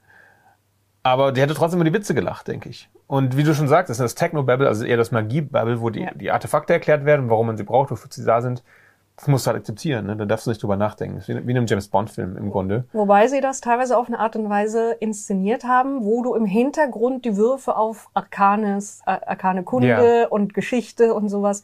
Irgendwann geht so, ah, es gibt da diesen einen Typen, diesen Paladin, der angeblich diesen MacGuffin hat. Und dann sagt er, also Bullshit. Und dann sagt der erste, nee, ich habe von ihm gehört, der hat das und das gemacht. Und dann die nächste Person, ah, nee, ich habe auch schon von ihm gehört, der hat das und das gemacht. Und dann die, die Barbaren, ja, ein Cousin von mir hat mit dem dort und dort gekämpft. Und du siehst halt so, ah, ich habe eine 17 insgesamt auf Geschichte. Ja, so Er hat in der ungefähr. Anauroch mit meinem Stamm gegen die, gegen wen gekämpft? Gegen die, die Kultisten von den Drachen Ja. Oder so. Oder waren es gegen Neth äh, Netheril-Anhänger? Ich weiß es nicht mehr. Es wurden so viele, Oh, Name-Dropping ohne so Ende, ja. viel, ja, nicht Easter Eggs, sondern einfach Name-Dropping, ja. Einfach so viele Namen, alle, die man so an der Schwertküste findet, einfach in dieses Drehbuch reingeworfen, an jeder Stelle, wo es halbwegs gepasst hat.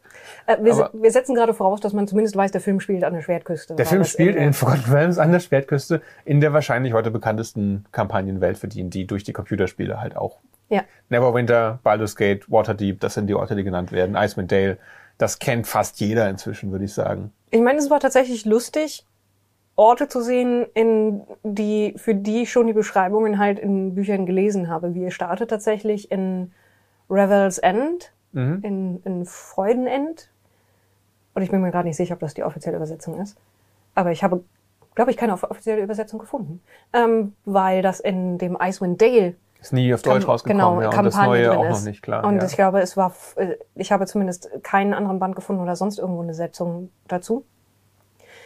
Was ein Gefängnis ist, wo die Allianz der Lords, also Tiefwasser, Niewinter und noch ein paar andere, auch Baldur's Tor, ihre Schwerverbrecher hinschicken. Und da sitzen halt zwei von unseren Heldenfiguren ein, weil sie einen wichtigen Schatz der Hafner bestohlen haben. Und dort. Genau, das ist die, im erst, die erste Szene im Grunde, ne, dass wir Ja. sie da sehen. Und Ich meine, es ist ungefähr Faktor 10 bis 20 größer, als der Ort in der Vorlage beschrieben wird. dafür fand ich Neverwinter oder Niewinter eigentlich ziemlich gut getroffen, Ziemlich weil exakt, das ja. kennen ja sehr viele aus dem MMO. Ja. Und ähm, das sah natürlich nicht exakt so aus wie im MMO, aber man hat es wiedererkannt, das Feeling. Ja, vor allen Dingen mit, mit Castle Never, das so über der Stadt Genau, thront. ja. Burg Nie. Ja, kurze Übersetzung. Äh, sie haben sich entschieden, alles einzudeutschen. Ähm, Bis auf zwei Dinge. bis auf zwei Dinge, ja, oder vielleicht noch ein paar mehr, die wir überhört haben, aber die zwei sind unverständlich. Die High Sun Games in Niewinter. Also hier in Niewinter finden die High Sun Games statt. Seit äh, ähm, Lord Nieglut fand die Highsun Games zu brutal. Nieglut ist der schlimmste. Also ich bin ja eigentlich für das Übersetzen der Namen, weil Niewinter, Tiefwasser, Baldur's Tor hat sich Eismental ist seit 40, 50 Jahren gesetzt, dass das so heißt. Seit 40 Jahren. Und deswegen fühlt es sich auch richtig an. Aber Nieglut klingt furchtbar. Aber dann sagen sie statt Underdark, also im Original sagen sie, wir, wir gehen ins Underdark, ja. Und im Deutschen ge- sagen sie, Wir gehen nach Underdark. als gäbe es nicht den Begriff Unterreich seit 35 Und so Jahren. als wäre es ein Ort. Wir gehen in die Stadt Underdark. ja, Also das verstehe ich echt ich weiß nicht, was da die Ansage zu war, weil alles andere ist übersetzt worden. Und dass es ein Mischmasch ist von Englisch und Deutsch, da sind wir ja vertraut. Aber es gibt keinen Sinn für mich, warum ausgerechnet diese zwei Begriffe Englisch geblieben sind. Und mich erinnert das immer an die alten D&D-Filme. Du hast ja gerade erst diese Woche, und da reden wir vielleicht noch gleich drüber, den dritten Original, Original D&D-Film gesehen, ja? Äh, The Book of Wild Darkness. Oh mein Gott, den, der war auch auf Deutsch, aber Genau. dann kaufen sie einen und er sagt, gib mir, Gib mir den Back of Holding. gib mir die Back of Ja, ja. Holding, ja. Du bist doch ein Knight of the Dingstar Sun, oder? Warum? Ja, ich weiß es auch nicht. Ähm, Also schon mal, das, das können wir schon mal sagen. Ne? Der, ihr kennt vielleicht die alten drei Filme, die von 2000 bis 2012 oder so, glaube ich, entstanden sind. Ähm, grob. Er ist natürlich deutlich besser als die, ja, als jeder einzelne von denen. Aber er hat ja auch doppelt so viel Budget wie alle drei von denen zusammen, mindestens. ja, Und, Und- alle Leute nehmen ihren Job darin ernst, nicht so wie Jeremy Irons, der halt gesagt hat, okay, dann mache ich halt, was ich hier will. Mir wird hier eh kein Regisseur sagen, dass ich es anders tun Das soll. war immerhin erinnerungswürdig, ne? Ja. Was weißt du denn noch aus dem Film? Nach dass sein Sidekick blaue Lippen hat. dass Tom Baker ein Elf gespielt hat. Und die Magierin einen schweren Fall von Turn, Turn of the Millennium Augenbrauen. Es ist eine schlimme Lass uns, Zeit für lass uns nachher über diese drei Filme noch kurz reden. Das Egal. muss jetzt sein. Aber erstmal über also- den, den wir gerade gesehen haben. Ja, der will, der will ja auch was ganz anderes. Ne? Der will Ja. ja. keine ernste, wie gesagt, keine ernste D&D-Geschichte erzählen, sondern er will halt nicht die klassische Heldengruppe, sondern eine, eine Truppe von leicht kaputten und weirden Gestalten mit interessanten Hintergrundgeschichten, die im Grunde ein bisschen in all, alle in dem, wer sie sind oder in welche Funktion sie in der Gesellschaft haben, Versager sind, muss man auch dazu sagen, Mhm. oder es in den Sand gesetzt haben. Bis auf Doric, die Druidin, die weiß, wer sie ist und sie kann auch was. Ja, aber sie hat ja trotzdem eine tragische Backstory, die Und- und- nicht wirklich relevant ist. Und aber, sie ist, glaube ich, Stufe 18 mindestens, Ja. so oft wie sie Wild Shape einsetzen kann. Und dann ist das alles halt nah an der Vorlage und durchaus auch mit Liebe zum Detail und mit schönen Designs umgesetzt. Und ich würde sagen, 80 Prozent der Effekte sind auch wirklich gut. Mhm. Unter anderem, weil es auch praktische Effekte sind viel. Also einige von den nichtmenschlichen Spezies. Man sieht ein paar, ich glaube insgesamt aus der Nähe nur zwei Drachenblütige und einen Arakokra und die sind tatsächlich also voll bewegliche Mhm. animatronische Masken und Flügel. Ich finde es schön, wie du vom Thema immer weiter wegkommst, aber okay, ja. Effekte reden wir jetzt drüber. Ich wollte nur sagen, weil, weil du sagtest, der ist besser als die alten Filme. Ja, okay. Unter anderem, weil sie nicht aussehen wie Müll. Ich dachte, du wolltest jetzt darauf hinaus, was dieser Film sein möchte und wie er sich anfühlt. Aber Also. Okay, dann reden wir kurz über die Effekte. Auch in Ordnung. Muss doch nicht immer alles Struktur haben. Wer braucht Struktur? Ja, größtenteils gut. Es gibt halt, Ja. Wie, wie jeder Film, der relativ viel auch CGI benutzt, gibt es halt, sind wahrscheinlich irgendwie ein Dutzend verschiedene Sachen an Dutzend verschiedene Teams outgesourced worden und einige sind kurz auf knapp fertig geworden und andere ist mehr Zeit und Energie reingesteckt worden und ich finde, das haben sie ganz gut verteilt. Also es sind ein paar Sachen. Hier im Hintergrund dieses Dorf passt, dass sie da reingebaut haben in den Hintergrund, dass man fünf Sekunden sieht. Da stimmt irgendwas mit den Farben nicht, so ein bisschen. Oh Gott. solche Sachen, ja. Oder Das- irgendwie die rumfliegenden Lichter, die sehen nicht ganz so aus, als würden sie richtig mit der Umgebung interagieren, aber das ist halt wirklich etwas. Okay. Ist mir nicht aufgefallen. Mir ist das Tabaxi-Baby aufgefallen, das offensichtlich animatronische das nur so machen konnte. Das war aber völlig okay, weil es Ja. halt albern niedlich war. Ja. Und Stimmt, es die Sequenz, und das ist völlig ein Problem, die eins der großen Setpieces ist die ähm, Verwandlungssequenz der Druidin Doric, wie sie Mhm. das Schloss infiltriert und dann flieht und sie verwandelt sich, glaube ich, sieben oder acht Mal in der Zeit. Und das fällt für mich ein bisschen auseinander. Vor allem, als sie dann ein Reh wird am Ende. Das sieht unglaublich künstlich aus. Das Reh funktioniert nicht. Das gut, ja. funktioniert nicht, nee. Aber das ist nicht so schlimm. Es ist ein Comedy-Film und da können die Effekte auch ein bisschen cheesy sein. Sie sind immer noch besser als die in den alten TNT-Filmen. Ja, sie haben das wohl gedreht, indem sie, also das ist natürlich alles echt, bis auf das Reh. Also bis die, bis auf die Gestalten, die die Droidin annimmt. Und das ist eine Einstellung, ne? Also, Ja. es ist, also Sie haben das gedreht halt mit einem, mit einem Parcours-Typen, der da durchgeschlittert und gesprungen und gehechtet ist. Okay. Und dann haben sie halt den rausgenommen und stattdessen dann die Tiere reingesetzt. Mhm. Aber die ganzen Interaktionen mit Objekten und Leute, die auseinanderspringen und dergleichen, haben sie halt wirklich mit einem Stuntman Oh, gemacht. cool, das wusste ich nicht. Ähm, das war in so Pressematerial. Hm. Und dementsprechend, diese Szene funktioniert gut, nur halt eben die, die Tiere sind teilweise. Tiere sind halt, vor allen Dingen Tiere mit Fell sind auch echt schwer so zu machen, dass das unser Hirn das glaubt. Vor allen Dingen Tiere, die man kennt. Ja, so ein Reh, also so ein, genau, so ein Eulenbär ist irgendwie, kann cheesier aussehen als ein Reh, wo du genau weißt, wie es sich verhalten sollte. Und dass es nicht ein Powerslide unter einem Tor durchmachen sollte auf den Knien. Ja. Aber ja, so viel zu den Effekten und ähm, wir waren eigentlich dabei, was der Film jetzt möchte. Und du sagtest schon, die alten das waren, das waren ernste Filme, also die hatten auch Humor, ja, aber im Grunde hatten sie halt eine epische Story, alle drei, die sie erzählen wollten. Ja, die waren halt und- mit dem Kopf rein in der Welt. und, Und, wenig, Abstand. wenig Selbstironie. Der Ja. erste schon ein bisschen, nachfolgend immer weniger. Und der hier ist halt reine Selbstironie. Das Mhm. ist, als würdest du wirklich ein Let's Play nehmen und das verfilmen. Und nicht als würdest du das Buch, das die SL erzählen möchte, verfilmen, sondern das, wie es dann wirklich in der Gruppe aufgenommen wird und was dann wirklich für, für eine Geschichte am Spieltisch ergibt. Und das Einzige, was noch gefehlt hätte, wir sind nicht beide nicht nach dem, bis nach dem Abspann sitzen geblieben, ne? Also ob da noch was gekommen wäre. Es gibt dann noch die Szene, weil sie haben zwischendurch, die, dass sie die Leichen befragen. Ja, ja, und das, war einer weg, aber, bevor sie aber umkippt. ganz nach dem Abspann. Also falls wir uns hier täuschen, korrigiert uns. Aber was halt schön gewesen wäre, am Ende nochmal zu sehen, wie diese Helden am Tisch am Tisch sitzen in ja. normalen Klamotten und der Typ, der den Paladin spielt, ist der ist die SL offensichtlich ja, und sagen bis nächste Woche oder so. Weil das, so hat sich's halt angefühlt. Und gerade bei den Hauptfiguren, also gerade bei Chris Pine, ich habe Edgin gesagt, bevor ich nicht, aber er heißt Edgin, Ja. äh, und Holger merkt man halt, ähm, dass sie so drüber stehen, so ein bisschen. Auch wenn es eine sehr persönliche Story für sie ist, hat man das Gefühl, die wissen, dass sie in einer simulierten Welt sind und dass der Plot sie beschützt und dass die SL sie schon nicht über die Klinge springen lässt. Und sie sehen alles mit so einem ironischen Abstand, aber das kann auch einfach dem Trend im Kino geschuldet sein, ne, den wir durch Avengers und sowas haben, dass kein Pathos ernst genommen werden kann, sondern es immer gebrochen werden muss. Und hier wird es so viel gebrochen, dass sich nur an einer Stelle des Films überhaupt Emotionen entwickeln können. Und da wirken sie dann am Ende ein bisschen forciert. Aber das ist okay, weil wie gesagt, es ist keine Sekunde langweilig. Finde ich. Ja. Und ansonsten hat er, also sie haben, sie haben gesagt, hm, wir nehmen hier so diese Strecke zwischen, zwischen Freudenend, was so einer der nördlichsten Punkte ist, wo irgendjemand mal ein Gebäude hingestellt hat, und Niewinter.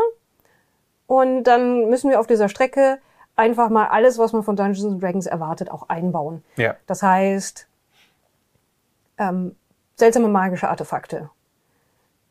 Irgendwie soziale Interaktionen mit NSCs in irgendeiner Form. Die findet man nur zwischen diesen beiden Orten? Nein, nein, Oder? sie haben gesagt, das ist der Bereich, in dem er ist und dann auf dieser Reise von Ja. einem Punkt zum anderen Punkt, beziehungsweise dann von dort nochmal weg und wieder zurück. Also dann gehen sie von Niewinter ja erstmal Ja. ins Underdark und wieder zurück. Weil sie bauen ins Underdark, ins Unterreich. äh, weil sie bauen ja auch fast alle Orte ein, die man auf der Karte sieht, die in dieser Gegend sind.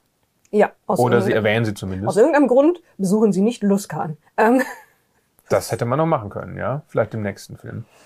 Aber Langsattel, äh, Dreieber heißt auf Deutsch, eine Tribor, Ja. äh, ist auch in der Ecke, ein bisschen südlich, glaube ich. Äh, der Niewinterwald natürlich, der ist ja wirklich direkt um, um Niewinter, Neverwinter sie rum. klauen Das ist irgendwelchen ja, armen Regennomaden ihre Pferde. Ja, Mittelhalle ist ja auch da in, in der Gegend, also dass du dann ins, ins Unterreich geht, ist auch, ergibt auch Sinn. Ähm, Im Drehbuch reiten sie auf Achsschnäbel übrigens. Das haben sie dann aus Kostengründen wahrscheinlich nicht gemacht. Aber es gibt Axtschläge. Da reitet nur keiner drauf. Langsattel wird erwähnt. Ähm, Also es ist, sind schon sehr, Also, sehr viele ja. Namen, die man Sie, kennt. sie packen wohl sowohl rein, was man an Orten erwartet. In Luskan spielt Mhm. relativ wenig. Ne? Da sitzen halt einfach nur ein paar ikonische Organisationen. Deswegen vielleicht so, aber Niewinter kennt man und Icewind Dale kennt man und dann haben sie halt den einen Part dazwischen und übersprungen. Also sie packen rein, was man an Orten erwartet und dann halt eben auch an Szenen, die man erwartet. Wie wenn Ja. man es unter und es gibt einen Fallengang, auch wenn der so ironisch gebrochen wird, dass alles kaputt ist hinterher an diesem Fallengang. Und Mhm. Darf ich kurz, es gab ein Computerspiel, das den äh, Luskan oder Laskin spielt, das war dieses Legend of the Sword Coast, glaube ich, oder Ah, okay. hieß. Äh, das war aber nicht so, also ich glaube, es spielte da und es war nicht so der Mega-Hit, Mhm. deswegen. Und ja, so ein, so ein bisschen zwischendurch, also so wie, wie man seine Kampagne vielleicht auch anlegen würde. Und jetzt äh, bauen wir in dieser Folge eine Szene ein, wo ihr einem NSC begegnet, der in eurer Hintergrundgeschichte steht, um das ein bisschen aufzuarbeiten. Und dann nutze ich das, um euch noch ein magisches Artefakt zuzuspielen. Und dann bringen wir die neue Figur rein, die ich brauche, weil ich festgestellt habe, dass niemand von euch tatsächlich vernünftig irgendwie göttliche Magie kann. Deswegen taucht jetzt dieser Paladin auf, der Informationen Dieser. NSC-Paladin, ja, Ja, der jetzt mitläuft und für euch die Kämpfe macht, auf die ihr keinen Bock habt. Und ihr habt zwar einen Barden und eine Druidin, aber die zaubern halt nicht. Das ist auch so eine Sache, die haben sich darauf konzentriert, es verständlicher zu machen. Insofern der Sorcerer ist der einzige, der wirklich verschiedene Zauber benutzt. Mhm. Und Der das, Zauberer. Der Zauberer. Ja. Und dass der Barde und die Druidin regeltechnisch ja genauso zaubern können Mhm. und Zaubersprüche verwenden würden. Das passiert in dem Film nicht. Ich gehe davon aus, weil sie gemeint hätten, das ist dann zu verwirrend. Warum gibt es so viele verschiedene Leute, die alle zaubern können? Warum braucht man dann überhaupt einen Zauberer? Ja. Der Paladin zaubert ja auch nicht. Oder? Doch, Doch? ja. Wann zaubert er denn? Ähm, er macht sein Schwert heilig. Okay, ja, gut. Das, ja, das kann man gelten lassen. Aber er hätte ja auch noch andere Möglichkeiten. Das, es wirkt niemand Heilzauber zum Beispiel. Nein. Es beschwört nicht der Druidin plötzlich ein paar blaue Beeren und sagt hier, ist mal. Ja, oder wickelt Leute in Ranken. Ich meine, natürlich ein ist das, oder- ist das ähm, Wildshapen irgendwie auch ein Zauber, ja, aber kein klassischer Zauberspruch, ja. Ja. Aber sie haben halt so die, die ikonischen Sachen ausgemacht. Hier, Barde macht Musik und muntert andere auf. Ja, Und Druiden können sich verwandeln. verstehe ich auch, ja. Also ich meine, es war ja nicht immer in D&D so, dass alle so viele Zauber sprechen konnten. Ja, das nee, ist das ja, ist irgendwann eskaliert. Aber aber es macht das Spiel halt interessanter. ja, mich, ich persönlich find's gut. Auch wenn man als Spielleitung irgendwann jedes Mal wieder so, äh, du kannst nach einer kurzen Rast und du nach einer langen Rast und du kannst dein Buch, egal. Das solltet ihr selber wissen, Spielende, ja. Ja. Aber, Und oder zumindest so tun, als wüsstet ihr es. dementsprechend, wenn ihr jetzt denkt, hm, ich würde auf dieser Strecke so eine Begegnung einbauen und so eine Szene, wahrscheinlich ist irgendwas in der Art drin, weil es ist wirklich so ein, in dem Sinn ist es ein bisschen halt ein, ein, ein Baukasten, in dem man einfach die Dinge zusammengesteckt hat. Ja. die da reingehören. Und dann hat man halt ganz viel magische MacGuffins, die teilweise halt eben wirklich mit einem Wurf auf Geschichte den Leuten einfallen. Dass sie da irgendwie da sitzen so, ah, nee, durch dieses magische Siegel kommen wir nicht durch, es sei denn mit diesem Helm, dem magischen, von dem ich mal gehört habe. Aber der ist verloren gegangen, nächste Person macht ihren Wurf auf Geschichte und sagt, ja, da hat mein Stamm mal gegen Leute drum gekämpft um diesen Helm bei der und der Schlacht. Aber jetzt wissen wir auch nicht, was wir tun sollen. Dann macht der Nächste seinen Wurf auf Arcana und sagt, ich habe ein Artefakt, das uns da helfen kann. Also, ja. Übrigens, wir reden so viel über den Helm, ja, aber der, das wichtigere MacGuffin, der Hüben-Drüben-Stab, ja, der, die Portal Gun, die liegt einfach im Schirmständer von dem Halbling. Ja, Und ich glaube auch, dass sie offscreen mitgenommen wird. Sie kommt raus und hat sie in der Tasche. ja. Und sie wird dann auch, das wird nicht, gesagt, ich habe übrigens das mitgebracht. Die wird erst, als sie relevant wird, wird darauf ange... Ich habe beim zweiten Mal schauen, habe ich drauf Ja. geachtet. Der steht da im Hintergrund und Ja. sagt, oh, du hast immer noch den Gehstock. Und er sagt, ja, den brauche ich jetzt nicht mehr. Den Ja. kannst du haben. Und als sie rauskommt, sieht man, wie sie ihn in die Tasche Genau, stopft. man, und zwar ja. mit der Spitze nach unten, Damit man der nicht sieht, dass- Zauberer ja, ja. nicht sehen kann, was es ist, sondern es erst später sieht, wenn sie es ja, okay, auspackt. aber das ist ja dünn. Ja, Vor allem, weil das halt wirklich das Artefakt ist, das den, den Tag rettet und das liegt halt rum. Ja, also ich würde in, ich würde in einem Abenteuer würde ich sagen, wenn die Helden so an das ein zentrale Artefakt kommen, dann ist das nicht gut konstruiert. Aber okay, das ist mein einziger großer Kritikpunkt an diesem Das- Plot, der ja auch generell halt- sehr dünn ist. So taucht das Artefakt auf, wenn die Gruppe an den vier anderen Chancen, das Artefakt zu bekommen, vorbeigelaufen ist. Ja, okay. Und es ist auch so dieses, ist, ist es ja eigentlich nicht geplant, dass es das Artefakt ist, sondern wahrscheinlich etwas, was zufällig ausgewürfelt wurde. Nur die Gruppe nimmt dann dieses eine Artefakt und löst jede Situation, die sich irgendwie damit lösen lässt, mit diesem Stab. Das ist ja auch nachvollziehbar. Das Ja. kennen wir ja alle. Wir, wir haben eine Situation und gucken, was habe ich denn dabei? Wo habe ich das her? Ich habe es vergessen. Ich habe es wahrscheinlich seit 20 Sessions dabei. Ich habe vergessen, dass ich es habe. Ich benutze es jetzt. Oder? Das ist doch, du weißt doch oft nicht mehr, wo du deinen Krempel hast in solchen Sessions. ja, oder wenn du ein magisches Artefakt hast, das du tatsächlich auch öfters einsetzen kannst, dann, dann fängst du an, es in jeder Situation zu verwenden, wenn Ja. es einmal erfolgreich war. Und ungefähr so läuft's dann auch. Und wenn wir jetzt mal über den eigentlichen Plot reden wollen, wäre mein Vorschlag, da in die Richtung zu gehen. Die Sache ist halt, zwei von denen sitzen ein und kommen dann raus und die haben halt, der eine ist Edgin der Barde, das andere ist Holger die Barbarin und man erfährt so am Anfang in der Hintergrundgeschichte, dass er seine Frau verloren hat an rote Zauberer, äh, rote Magier aus Thai. Sagen wir jetzt eigentlich Thai oder sagen wir jetzt im Film, wie Thai? Wir haben immer Thai gesagt, ne? Aber das ist ja. Aber ist, das ist vielleicht auch etwas missverständlich. Ne? Ja. Es sind nämlich keine Thai, sondern Nein, sind auch keine Thai-Jäger oder so. auch nicht. Also, Red Wizards of Fae haben Ja. seine Frau umgebracht, weil er bei den Hafnern war und denen Ärger gemacht hat. Und er war dann allein mit seiner Tochter, alleinerziehend, kam damit nicht klar. Holger war aus anderen Gründen ziemlich fertig, weil eine Beziehung kaputt gegangen ist. Dann haben die beiden sich zusammengetan. Und es wird klar betont, dass das eine rein, rein geschwisterlich-freundschaftliche Beziehung ist und sie nichts miteinander haben, aber sie haben gemeinsam halt das Kind aufgezogen, Ja. sind Kleinverbrecher geworden. Weil Michelle Rodriguez sich mit so einem Lappen wie Chris Pine halt auch nicht an. Das ist mehr oder weniger, das sagt sie, genau, ja. ja. Und dann haben sie irgendwann noch einen Betrüger dazu bekommen, den einzigen Rogue in dieser Gruppe von Dieben, möchte ich sagen. Und das war Hugh Grants Charakter, Forge Fitz Fitzwilliam. Genau. Und dann kam irgendwann noch eine Magierin dazu, die ihnen gesagt hat, ich will einen Gegenstand aus einem, Har einem Harfner-Versteck. Ja. Dann sind sie da reingekommen. Da äh, haben sie dann einen Alarm ausgelöst, denn festgesetzt wurden die Tochter, die Magierin, der Zauberer, den sie auch schon dabei hatten, Simon und Forge sind davon gekommen. Und was sie dann machen, ist losziehen und wollen rausfinden, wo die Tochter ist, stellen dann mehr oder weniger durch Nachdem sie aus dem Knast entkommen sind, Nachdem sie zwei Jahre auf später. abstruse Art und Weise aus dem Ja. Knast entkommen sind, aber unterhaltsame Art und Weise. Und auch etwas, was Leute probieren würden in D&D. Mhm. Ich wette mit dir. Und dann stellen sie halt überraschend fest, dass Forge Fitzwilliam aktuell Herr über Niewinter ist. Und dann mh, sie genauso wie wir, hä, sollte das nicht jemand anders sein? Und seine Beraterin ist offensichtlich eine rote Magierin, die Äh, sich jetzt zu erkennen gegeben hat als ihr- ihre Auftraggeberin äh, bei diesem Heist auf dieser Hafner Festung. Und ab dem Moment geht es eigentlich nur darum, wie kommen sie in diese Burg rein, um das Kind zu befreien, also Chris Pines, äh, Edgins Kind. Äh, und. Und, mit- ein Artefakt, mit dem man seine tote Frau wiederbelebt. Genau, ja, das ist eigentlich das zentrale MacGuffin. Be beide, sowohl die Tochter als auch die, als diese, ähm, dieses Artefakt, sind Plot-Items, weil die Tochter ist so wenig in dem Film. Es gibt so wenig Szenen mit ihr. Wenn, dann ist sie es teilweise gar nicht so ein Gestaltwandler, dass ich sie nicht als Charakter werten würde. Das ist ein bisschen. Bisschen schade. ja. Dafür, dass sie der, der emotionale Kern des Films ist, ist sie zu wenig da drin. Das ist so einer meiner ganz wenigen Kritikpunkte. Ja. Der andere wäre eben, wie gesagt, die magischen MacGuffins, die sie zufällig finden. Wobei eher, dass die Magie ein bisschen sehr, sehr mächtig ist. Solche Zauberstäbe haben normalerweise Ladungen, die sind irgendwann leer. Der hier Ja. hört einfach nicht auf. Ja, Ja? also äh, die, die können ja natürlich unterschiedlich viele Ladungen haben und inzwischen ist es ja so, dass die sich wieder aufladen regelmäßig. Mhm. Ja, ja, okay. Ähm, Also wenn sie, wenn sie zwischendurch acht Stunden warten, dann Dafür haben sie halt auch die mächtigste Druidin, die sich in alles verwandeln kann, Ja. und zwar nonstop. Also das ist so ein bisschen das Ungleichgewicht, das in vielen solchen Geschichten passiert. Die richtig mächtige Magie ist, wenn der Plot es möchte, nur bei den Spielern oder den Spielenden. Und nur im Endkampf können die Bösen auch was Gleichwertiges. Ansonsten walzen sie mit ihren Artefakten halt überall durch.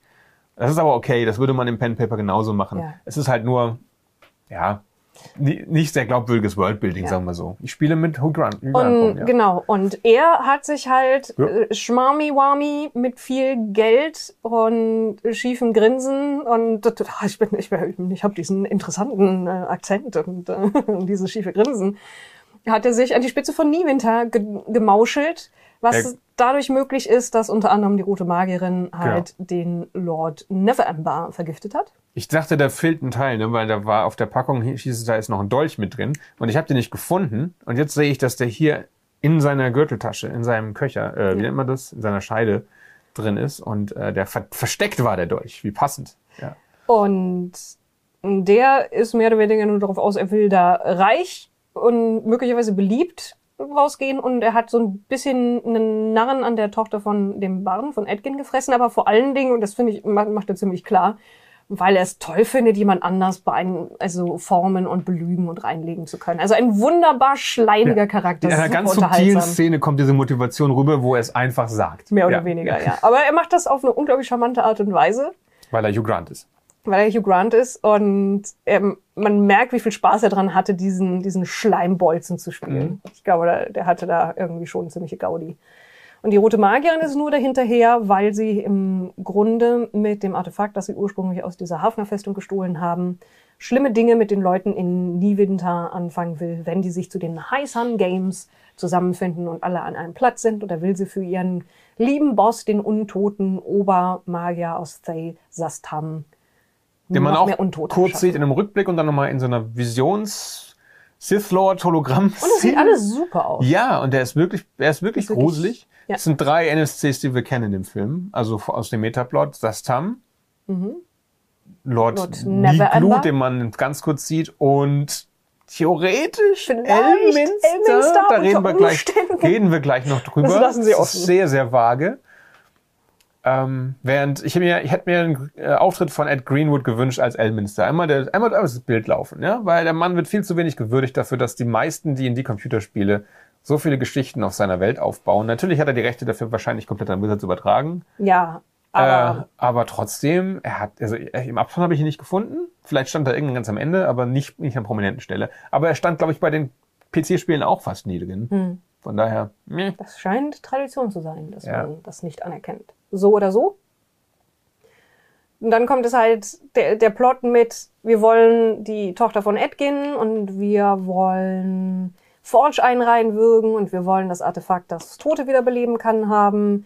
Geht dann halt ihm in die Quere und vor allen Dingen dann auch dem Plan der Roten Magier. Und dann gibt's den Moment, wo eigentlich die Helden fein raus wären und alles für sich irgendwie positiv gelöst haben, aber dann halt sehen, dass das böse Ritual anfängt und dann halt die richtige Entscheidung treffen müssen Natürlich. und Ja. umdrehen. Wie prophezeit von unserem äh. NSC-Paladin, der nur für 20 Minuten im Film Ja, ist, ungefähr. aber tolle 20 also Minuten. für alle, die für diesen, diesen Schauspieler in den Film gehen, das sind 20 Minuten. Ja, aber er macht das gut. Vielleicht sind es 30. Ich Ja. weiß es nicht. Also Weil in den, in den Haupt-Action-Pieces ist er drin, ne? wenn sie gegen den Drachen kämpfen im Unterreich und wenn sie. Das war's schon. Ja. Also, das ist die eines, die, im Unterreich so dabei und kurz vorher in einem, in einem Rekrutierungsgespräch.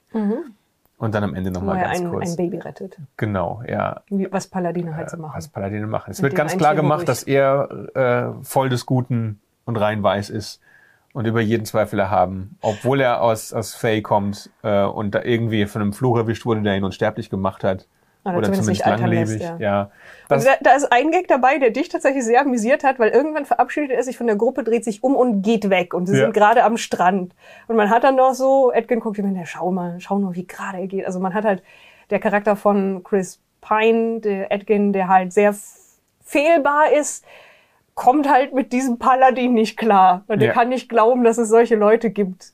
gibt's ja auch nicht, das ist NSC. Ja, Solche Leute gibt es NSC. nicht als SC, weil das langweilig wäre. Und, mm, und er nervt halt immer noch über ihn ab, während er weggeht, nachdem er ihnen wirklich drastisch geholfen hat, aber dann sagt, ja, aber die eigentliche Tat, die müsst ihr vollbringen, weil er ist halt ein NSC. Mhm. Und man darf das ja den Spielen nicht wegnehmen.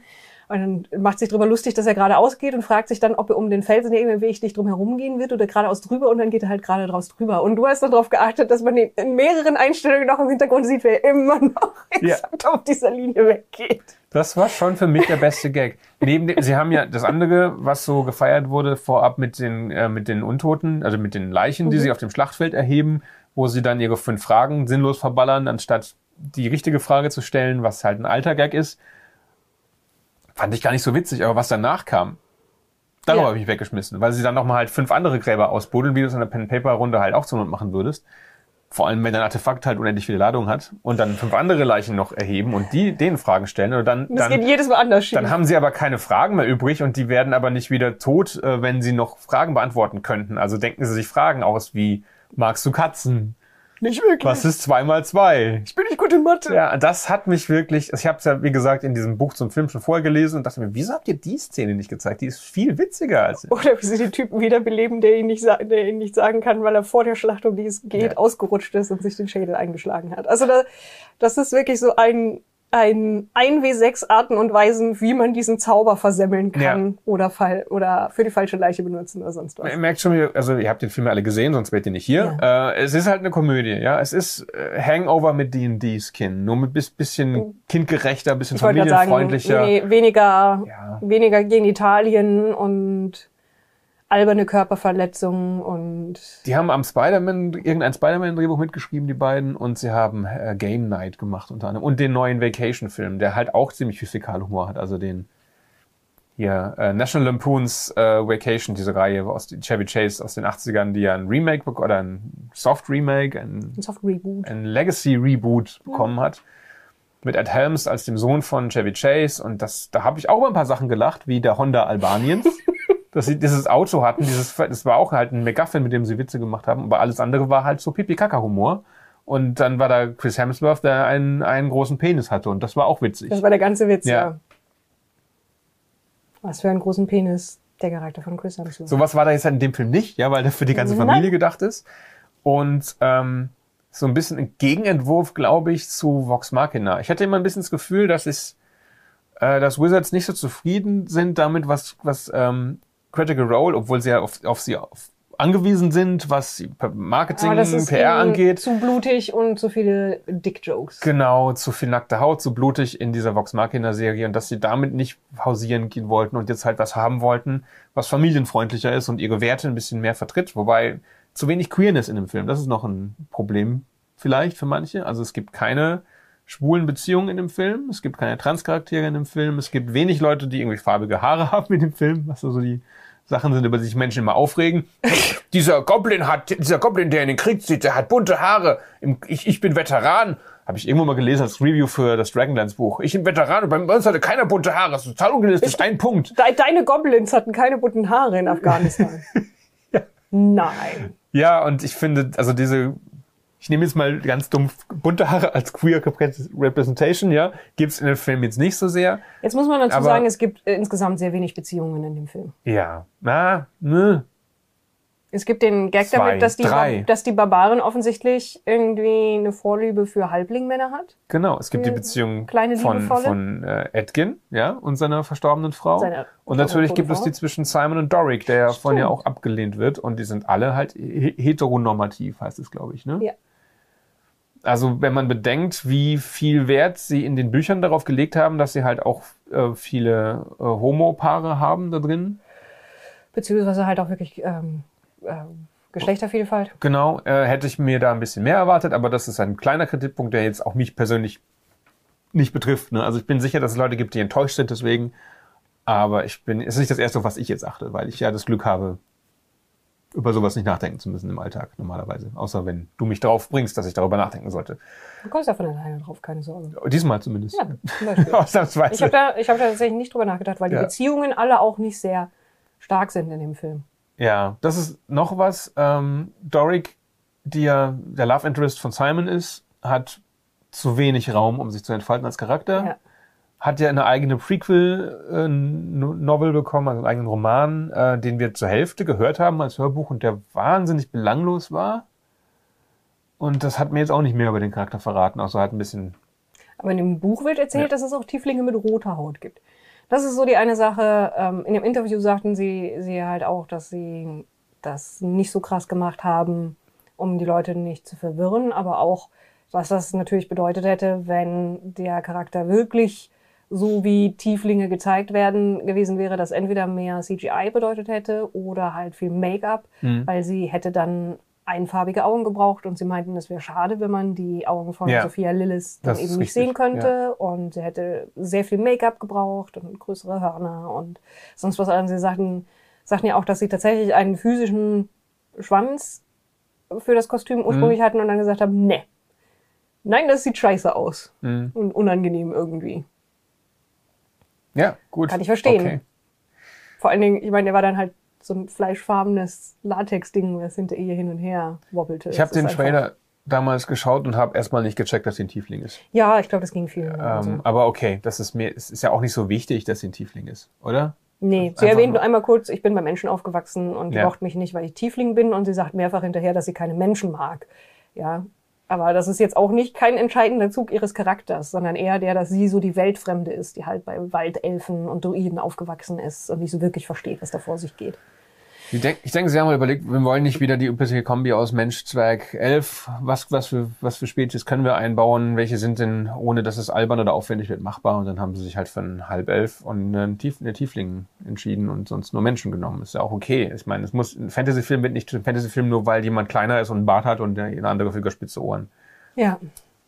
Nee, aber, aber das, so, ich versuche jetzt langsam irgendwie zum Ende zu kommen. Wir haben äh, der, den Plot geredet, der relativ vorhersehbar ist, abgesehen von den random MacGuffins und irgendwie Gags, die da reinkommen. Wir haben über das Finale noch nicht gesprochen. Ja, Wie fandst du die High Sun Games? Die ja auch in der Vorab-Szene schon 50% gespoilert wurden. ich meine, wir sehen genau eine Phase davon Ja. und ich fand sie etwas sehr überzogen. Also das ist schon sehr Hightech beziehungsweise High Magic mit Mhm. dieser Arena, die sich vollständig verwandelt. Und ihr Plan da rauszukommen ist halt auch etwas Hanebüchen. Aber okay.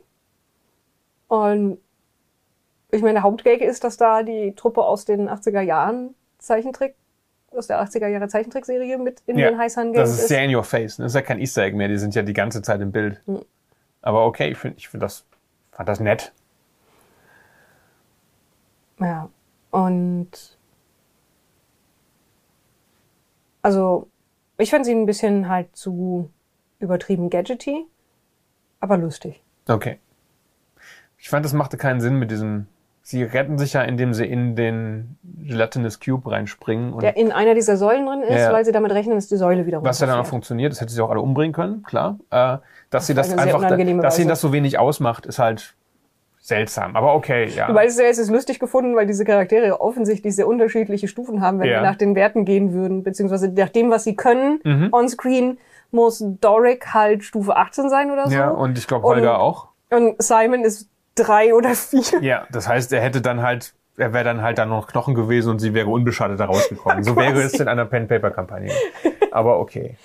Ja, Ja, so ein paar Sachen, die, auch die, wie sie, wie sie vor Thamba Short entkommen. Also, Thamba Short ist ein Highlight, wie, auch wie er animiert ist. Ja. Oder sie. Ich weiß gar nicht, ist es er oder sie? Er, ich glaube, es sind eher. er spricht ja auch nicht. Das ist ein bisschen schade, weil es Ja. ja ein Drache ist ja nicht doof, ist ja kein geistloses Monster. Warum redet er nicht mal mit ihm? Er ist halt da gerade erst aufgewacht. Ja, ja, der der ist ist, noch zu, zu, zu müde und wütend und hungrig, um irgendwie klare Gedanken zu fassen und sich auszudrücken. Wie sie dann tatsächlich aus diesem Unterreich entkommen, es ergibt gar keinen Sinn. Das ist wirklich Quatsch. Aber es ist, es sieht nett aus. Ja. Und ich, ich, wir jammern jetzt über ein paar Details. Ne? Das ist aber, ich möchte nochmal betonen, ich hatte wirklich Spaß mit dem Film und das Wichtigste ist, ich mochte alle Figuren. Ja. Und selbst die Bösen, ja, ich fand auch ihn sehr charmant. Ich habe ihm gerne zugeschaut und auch seine rote Magierin. Die fand ich auch sehr fand cool. ich richtig gut gespielt, richtig creepy und die hatte so eine richtig, richtige Mischung aus bösartig und sexy irgendwie. Also wenn man auf Nekromanten steht. Aber das war originelles Design. Es war alles sehr erfrischend und, und angenehm zu gucken und alles gut durchdesignt. Aber es war, ist halt auch ein Film von Marketingleuten, ja, die den so durchdesignen, dass er möglichst vielen Leuten gefällt. Und äh, ich weiß nicht, ob ich jetzt in einem Jahr mich noch viel an, an viel erinnern würde, aber die anderthalb, äh, die zweieinhalb Stunden, die wir sie geschaut haben, war ich sehr gut unterhalten. Ja. Und wir wollten noch über, wenn das okay ist, abschließend, fliegen Hundehaare, über Elminster reden. Was so ein Punkt war, wo ich mich, wo ich ein bisschen irritiert war. Ich fand das tatsächlich, also das, das ist folgendermaßen. Der Simon the Sorcerer sagt ja, er ist ein, er ist Simon Omar, Mhm. also Omar, und er sei ein Nachfahre von Elminster Omar. Ja, was ja okay ist, weil Elminster ja auch schon ein paar Jahrhunderte alt ist ähm, und auch Zeit hatte, um Dynastien zu gründen. Ja. Also rein theoretisch ist wahrscheinlich, ja, können eine Menge Leute rein theoretisch behaupten, dass sie von Ja. Elminster Omar abstammen. Und was ich ganz nett fand, ist, äh, sie haben halt dann das magische MacGuffin und dann sagt er, gut, ich muss mich darauf einstimmen. Und dass sie tatsächlich sich entschieden haben, dass er dann nicht nur da sitzt und dann zack funktioniert, sondern dass das für ihn, für seinen Charakter ein wichtiger Moment ist, dass er halt wirklich in Tune sein muss mit diesem Gegenstand und sich selbst. Also dass sie aus diesem von den meisten Leuten so, ja, ja, ihr stimmt euch drauf ein, eine Viertelstunde später, Dankeschön. Ähm, Bei ihm geht es halt darum, Mechanismus da wirklich was draus machen, eine ja, Szene. bei ihm geht es darum, seine Selbstzweifel zu überwinden, Ja. ne? dass er ähm, ja se seine sein Selbstbewusstsein findet. Und die Selbstzweifel manifestieren sich in einem älteren Magier, der aussieht, als wäre er sein Vater oder Großvater. Und er sagt, ich bin ein Vorfahr von dir, ich bin auch ein Aumar. Ja. und es wird, er sieht halt, tritt halt auf, auch mit seinem Kostüm, als könnte er Elminster sein. Er sieht halt nicht so aus, wie Elminster bisher gesetzt ist. Genau, was ja okay ist, aber er Elminster benimmt sich Ed auch nicht wie. Elminster, weil er ein Arschloch ist. Ja. Ähm, also deswegen gehe ich davon aus, dass das, das nicht sein sollte, aber wenn man sich wünscht, dass Elminster in einem Film ist, kann man das so in- reinterpretieren. Aber am, Nö. sie haben sie haben es bewusst offen gelassen. Am ehesten ist es halt irgendein anderer Typ, zwei Generationen dazwischen, beziehungsweise es ist ja eh alles nur in seinem Kopf. Genau. Es ist nicht wirklich eine andere Person, sondern etwas, was er selber Ein herbeibeschwört. imaginärer, erfahrenerer Magier, der ihn auslacht im Ja. Grunde. Ja, der, den es so gar nicht geben muss. Ja, ich fand das ganz gut gelöst. Mhm. Ähm, aber wie gesagt, ich hätte mir halt wirklich einen richtigen Elminster-Auftritt gewünscht. Also ich, vielleicht kriegen wir den ja noch. Weil es gibt ja viele spannende NSCs in, in den Forgotten Realms. Und natürlich, wenn sie einen weiteren Film machen sollten und nicht, und nicht Drizzt einbauen. Ich habe gestern bei D&D Direct gelernt, dass es nicht Drizzt heißt, wie wir alle gesagt haben, sondern dass R.A. Salvatore Drizzt sagt. Also versuche ich das zu übernehmen. Okay. Wenn sie den nicht einbauen, dann weiß ich auch nicht, was ihnen, mit ihnen schief gelaufen ist. Oder? Nicht?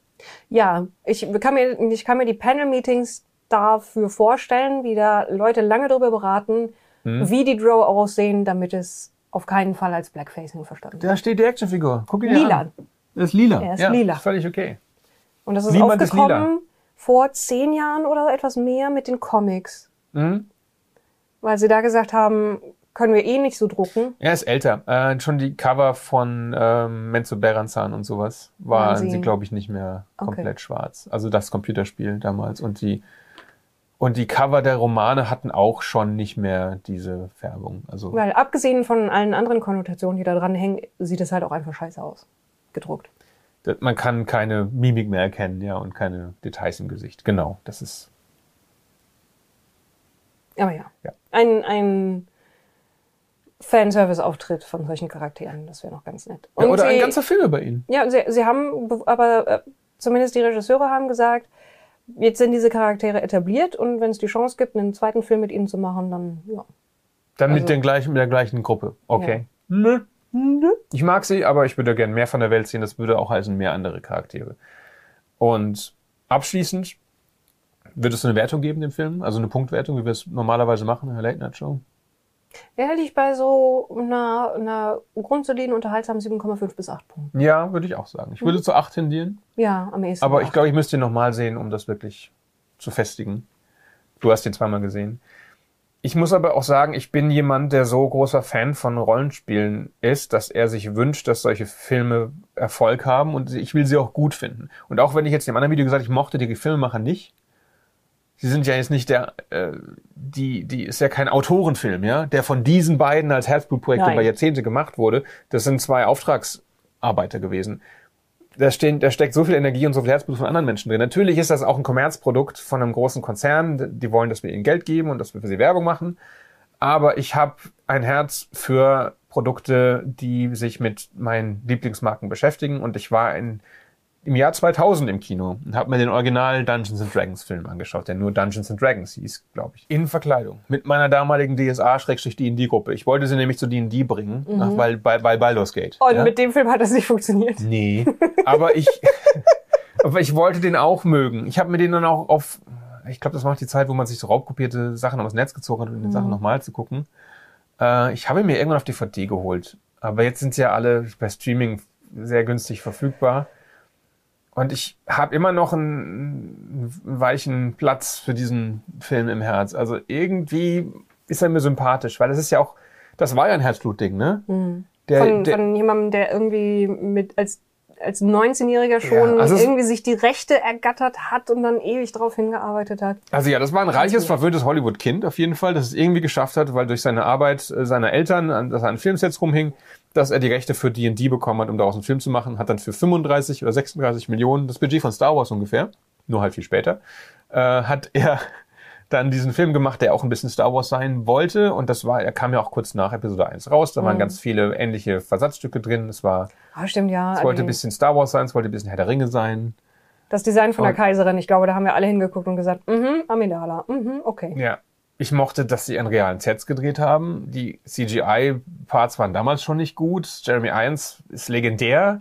Ich fand die Hauptfiguren ganz okay. Sie war ein bisschen Rip-Off von äh, Rachel Weisz aus Die Mumie, finde ich. Ja. Aber halt ohne ihr Charisma. Die Nebenfiguren waren nervig. Der Zwerg war halt da, man weiß nicht warum. Die Elfe fanden damals alle schon scharf, aber die war auch nur da, um scharf zu sein. Erinnerst du dich an die Elfe? Ja, ich erinnere mich war sehr schon gut die ziemlich gut, ne? Aber hat auch nichts gemacht. Und dann war da halt so ein Plot äh, um MacGuffins und Stäbe, die die Drachen kontrolliert haben. Und am Ende hat irgendwer jemand anders mit einem Schwert besiegt, der eigentlich ein Schurke, also ein Rogue war, im Schwertkampf den, den Oberkrieger besiegt, vom Turm gestoßen und alle haben gefeiert und haben Star Wars-mäßig in die Kamera Jeremy geschaut. Irons hat sich in Asche aufgelöst oder so. Ja, ich, nee, ist zum Drachen gefressen worden. Ah, nee, der andere hat sich. Ich wusste nicht, ob er von seinem eigenen oder von einem goldenen Drachen gefressen worden Weil die ist, weil alle- die gleich aussahen. Weil die im Grunde gleich Und- aussahen. Aber er hatte ein paar coole Bilder und äh, ein paar Szenen mochte ich. Und die, Ste die Stelle, wo halt der Sidekick, wo Snails stirbt, die hat mich tatsächlich emotional ein wenig berührt damals, auch wenn er vorher eine Nervensäge war. Und die Stelle, wie Snails in diesem Teppich versinkt, ja, in dieser Falle, die haben sie in den neuen Film eins zu eins kopiert, wo sie in diesem Bodenmosaik Stimmt, versinkt. da gibt's der auch. gleiche Zauber. Nur, nur, nur etwas besser. Etwas besser. Obwohl auch Ja. damals, der, der Effekt damals auch nicht so schlecht war. Und der Beholder, der halt offenbar Nachgedanke ist, ne? weil sie, weil sie merken, hey, das sind keine D&D-typischen Monster in dem Film. Lass uns mal die Szene, wo der einen Stein wirft, damit die Wachen wegrennen, lass uns da noch einen Beholder reinkien, damit der auch dann wegrennt. Wo du ganz offensichtlich merkst, das war so nicht im Drehbuch. Ja. Keine Beholder im neuen D&D-Film. Ja. Aber so dafür möcht- Mimics und Spacer Beasts und Drachen und Intellektverschlinger Mhm.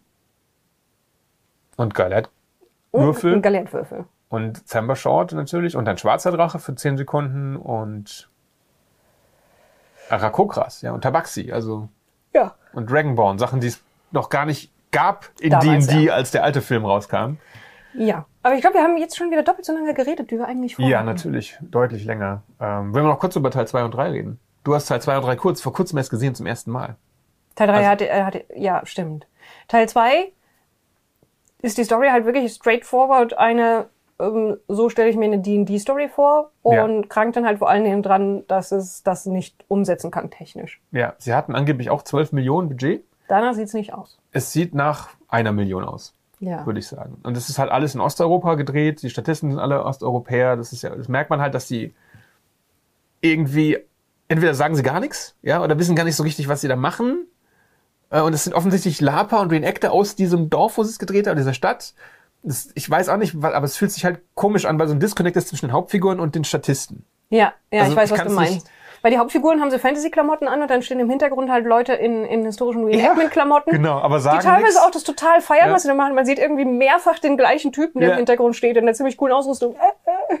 Ich weiß nicht, ob er weiß, wofür er gerade äh, macht, aber er hat Und dann Spaß. ist es halt auf einem Mittelaltermarkt gedreht oder so und in einem Burghof und dann halt dieser CGI-Mist außenrum, damit es irgendwie zum ersten Teil passt, Mhm. weil es soll der gleiche Stadt sein, die damals halt wirklich ein CGI-Fest war.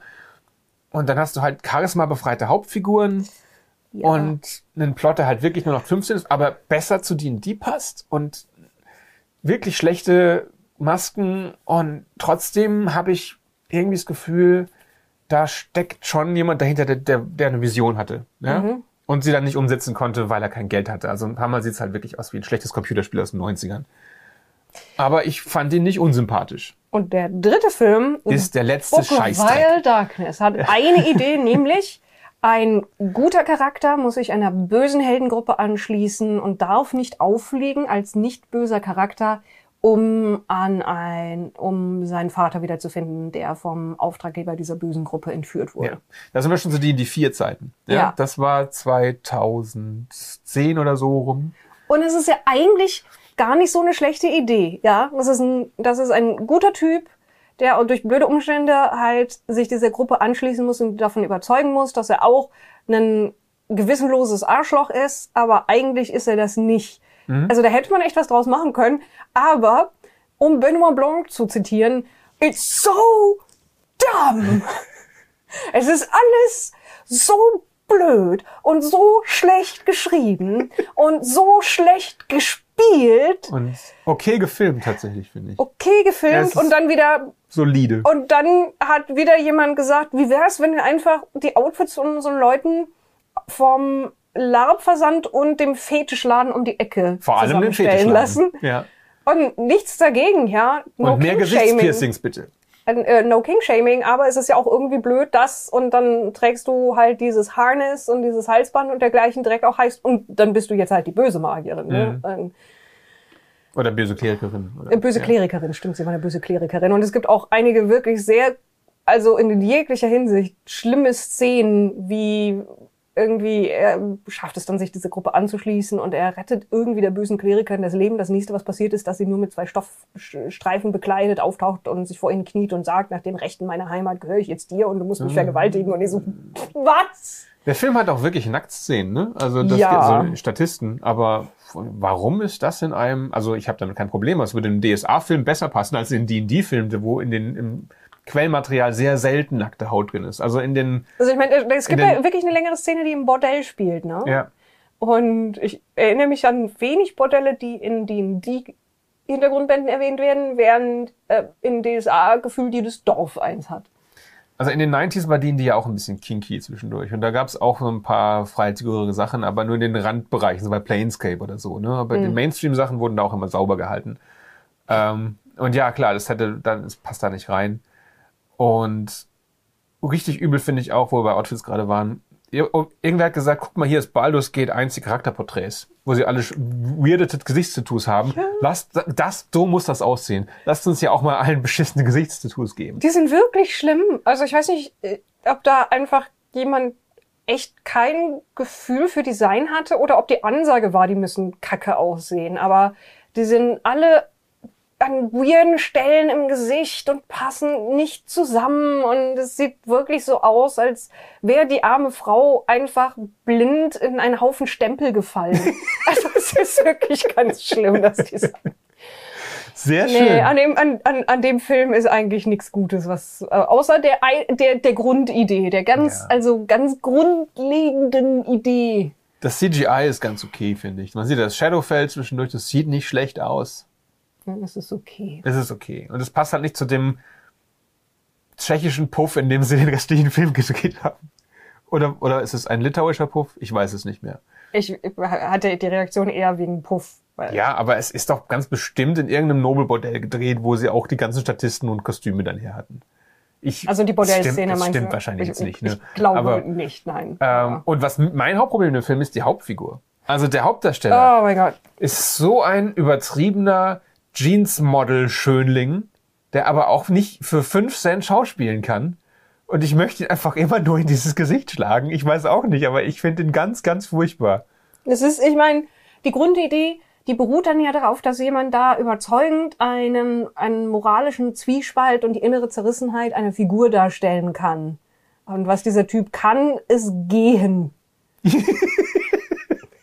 und auch da bin ich mir nicht ganz sicher, ob das nicht größtenteils ein Body-Double ist. Wow. Entschuldigung, es ist, Er sieht wir nehmen wahnsinnig- das hier ziemlich spät auf. Er sieht wahnsinnig werde, dumm aus. Ich werde um, umso fieser je später. Und sehr ist. amerikanisch. Er sieht unglaublich Ja. amerikanisch aus. Äh, das Schlimme ist, dass das der einzige D&D-Film ist, der offiziell acknowledged wurde von Wizards of the Coast sozusagen. Ja, ja, ich weiß nicht, vielleicht, hat, vielleicht hätte man zu den anderen beiden noch was finden können, aber ich habe hier das Book of Wild Darkness im Regal stehen von Herrn Schwalb, ja. Ja, aber das Book of Wild Darkness ist ja ein Ich bin noch nicht fertig. in der Welt. Ich bin noch nicht fertig. Das ist das gleich, ist gleichzeitig rausgekommen. Das ist die, die, die Vierer-Edition des Book of Wild Darkness. Die ist nicht, Monty Cook nicht mehr dabei.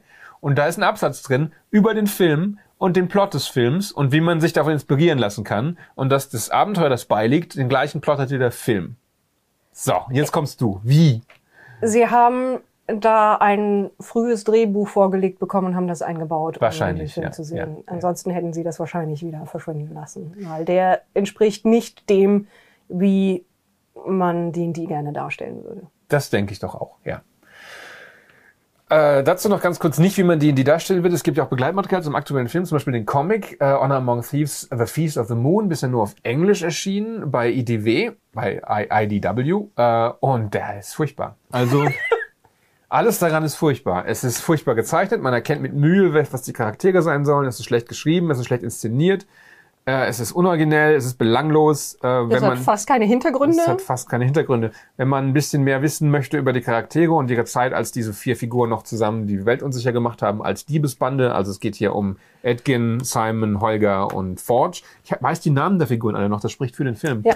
Äh, dann kann man sich das geben, aber danach wird man sich gefragt haben, warum man seine Zeit damit verschwendet hat. Und dann gibt es hinten noch eine Kurzgeschichte über Senk, den Paladin, die erklärt, wie er diesen Helm, der das MacGuffin des Films ist, dort versteckt hat, wo er ihn versteckt hat, nämlich in dieser Gnomenstadt und wie, und wie er da mit den Gnomen zusammen gegen Elitin gekämpft hat. Das ist noch schlechter gezeichnet als der Rest. Ähm, na, oder anders schlecht, wobei vielleicht findest du es besser. Es ist halt ein bisschen kantiger. Ähm, Ich finde es ein bisschen unfair gegenüber, de, äh, gegenüber dem Darsteller, der nämlich aussieht wie ein absolutes Model und schauspielern kann. Ja, er sieht ja sehr generisch aus. Ja. Was mir gefällt, ist, er versucht, diesen Helm irgendwo unterzubringen zwischendurch und dann versucht er in Morden keinen zu geben, würde ich mal sagen, Ja. oder? und er sagt, geh weg mit dem Ding, ja. Ja, das ist Mordenkain, Ja. ziemlich eindeutig. Äh, das ist nett, aber dafür lohnt sich diese, dieser Comic, der, ich glaube, auch 15 Euro oder sowas kostet, ganz bestimmt nicht. Ähm, ganz ähnlich ist es mit den anderen Begleitprodukten. Ne? Wie gesagt, die, der Roman zur Vorgeschichte von Doric der Druidin ist sehr langweilig, da passiert nicht viel. Das Buch zum Film ist ein Jugendroman, das ist wirklich für Kinder geschrieben. Und dann gibt's noch einen äh, Origin-Story zum, zu Edgin selber, die wir noch nicht gelesen haben. Das liefern wir vielleicht noch irgendwann nach, falls wir da einen bleibenden Eindruck erhalten. Keine Ahnung. Also Film ähm, 8 von 10 würde ich auch sagen, oder 7,5. halb. Alles drumrum kann man sich schenken. Actionfiguren sind okay. Endlich eine Hugh Grant ja, Actionfigur. Hugh Grant, 30 Euro. Äh, ist es vielleicht nicht wert. Mir ist es das für den Gag wert. Ja, wir Aber haben die von- auch nur, um sie in die Kamera zu halten. Ja.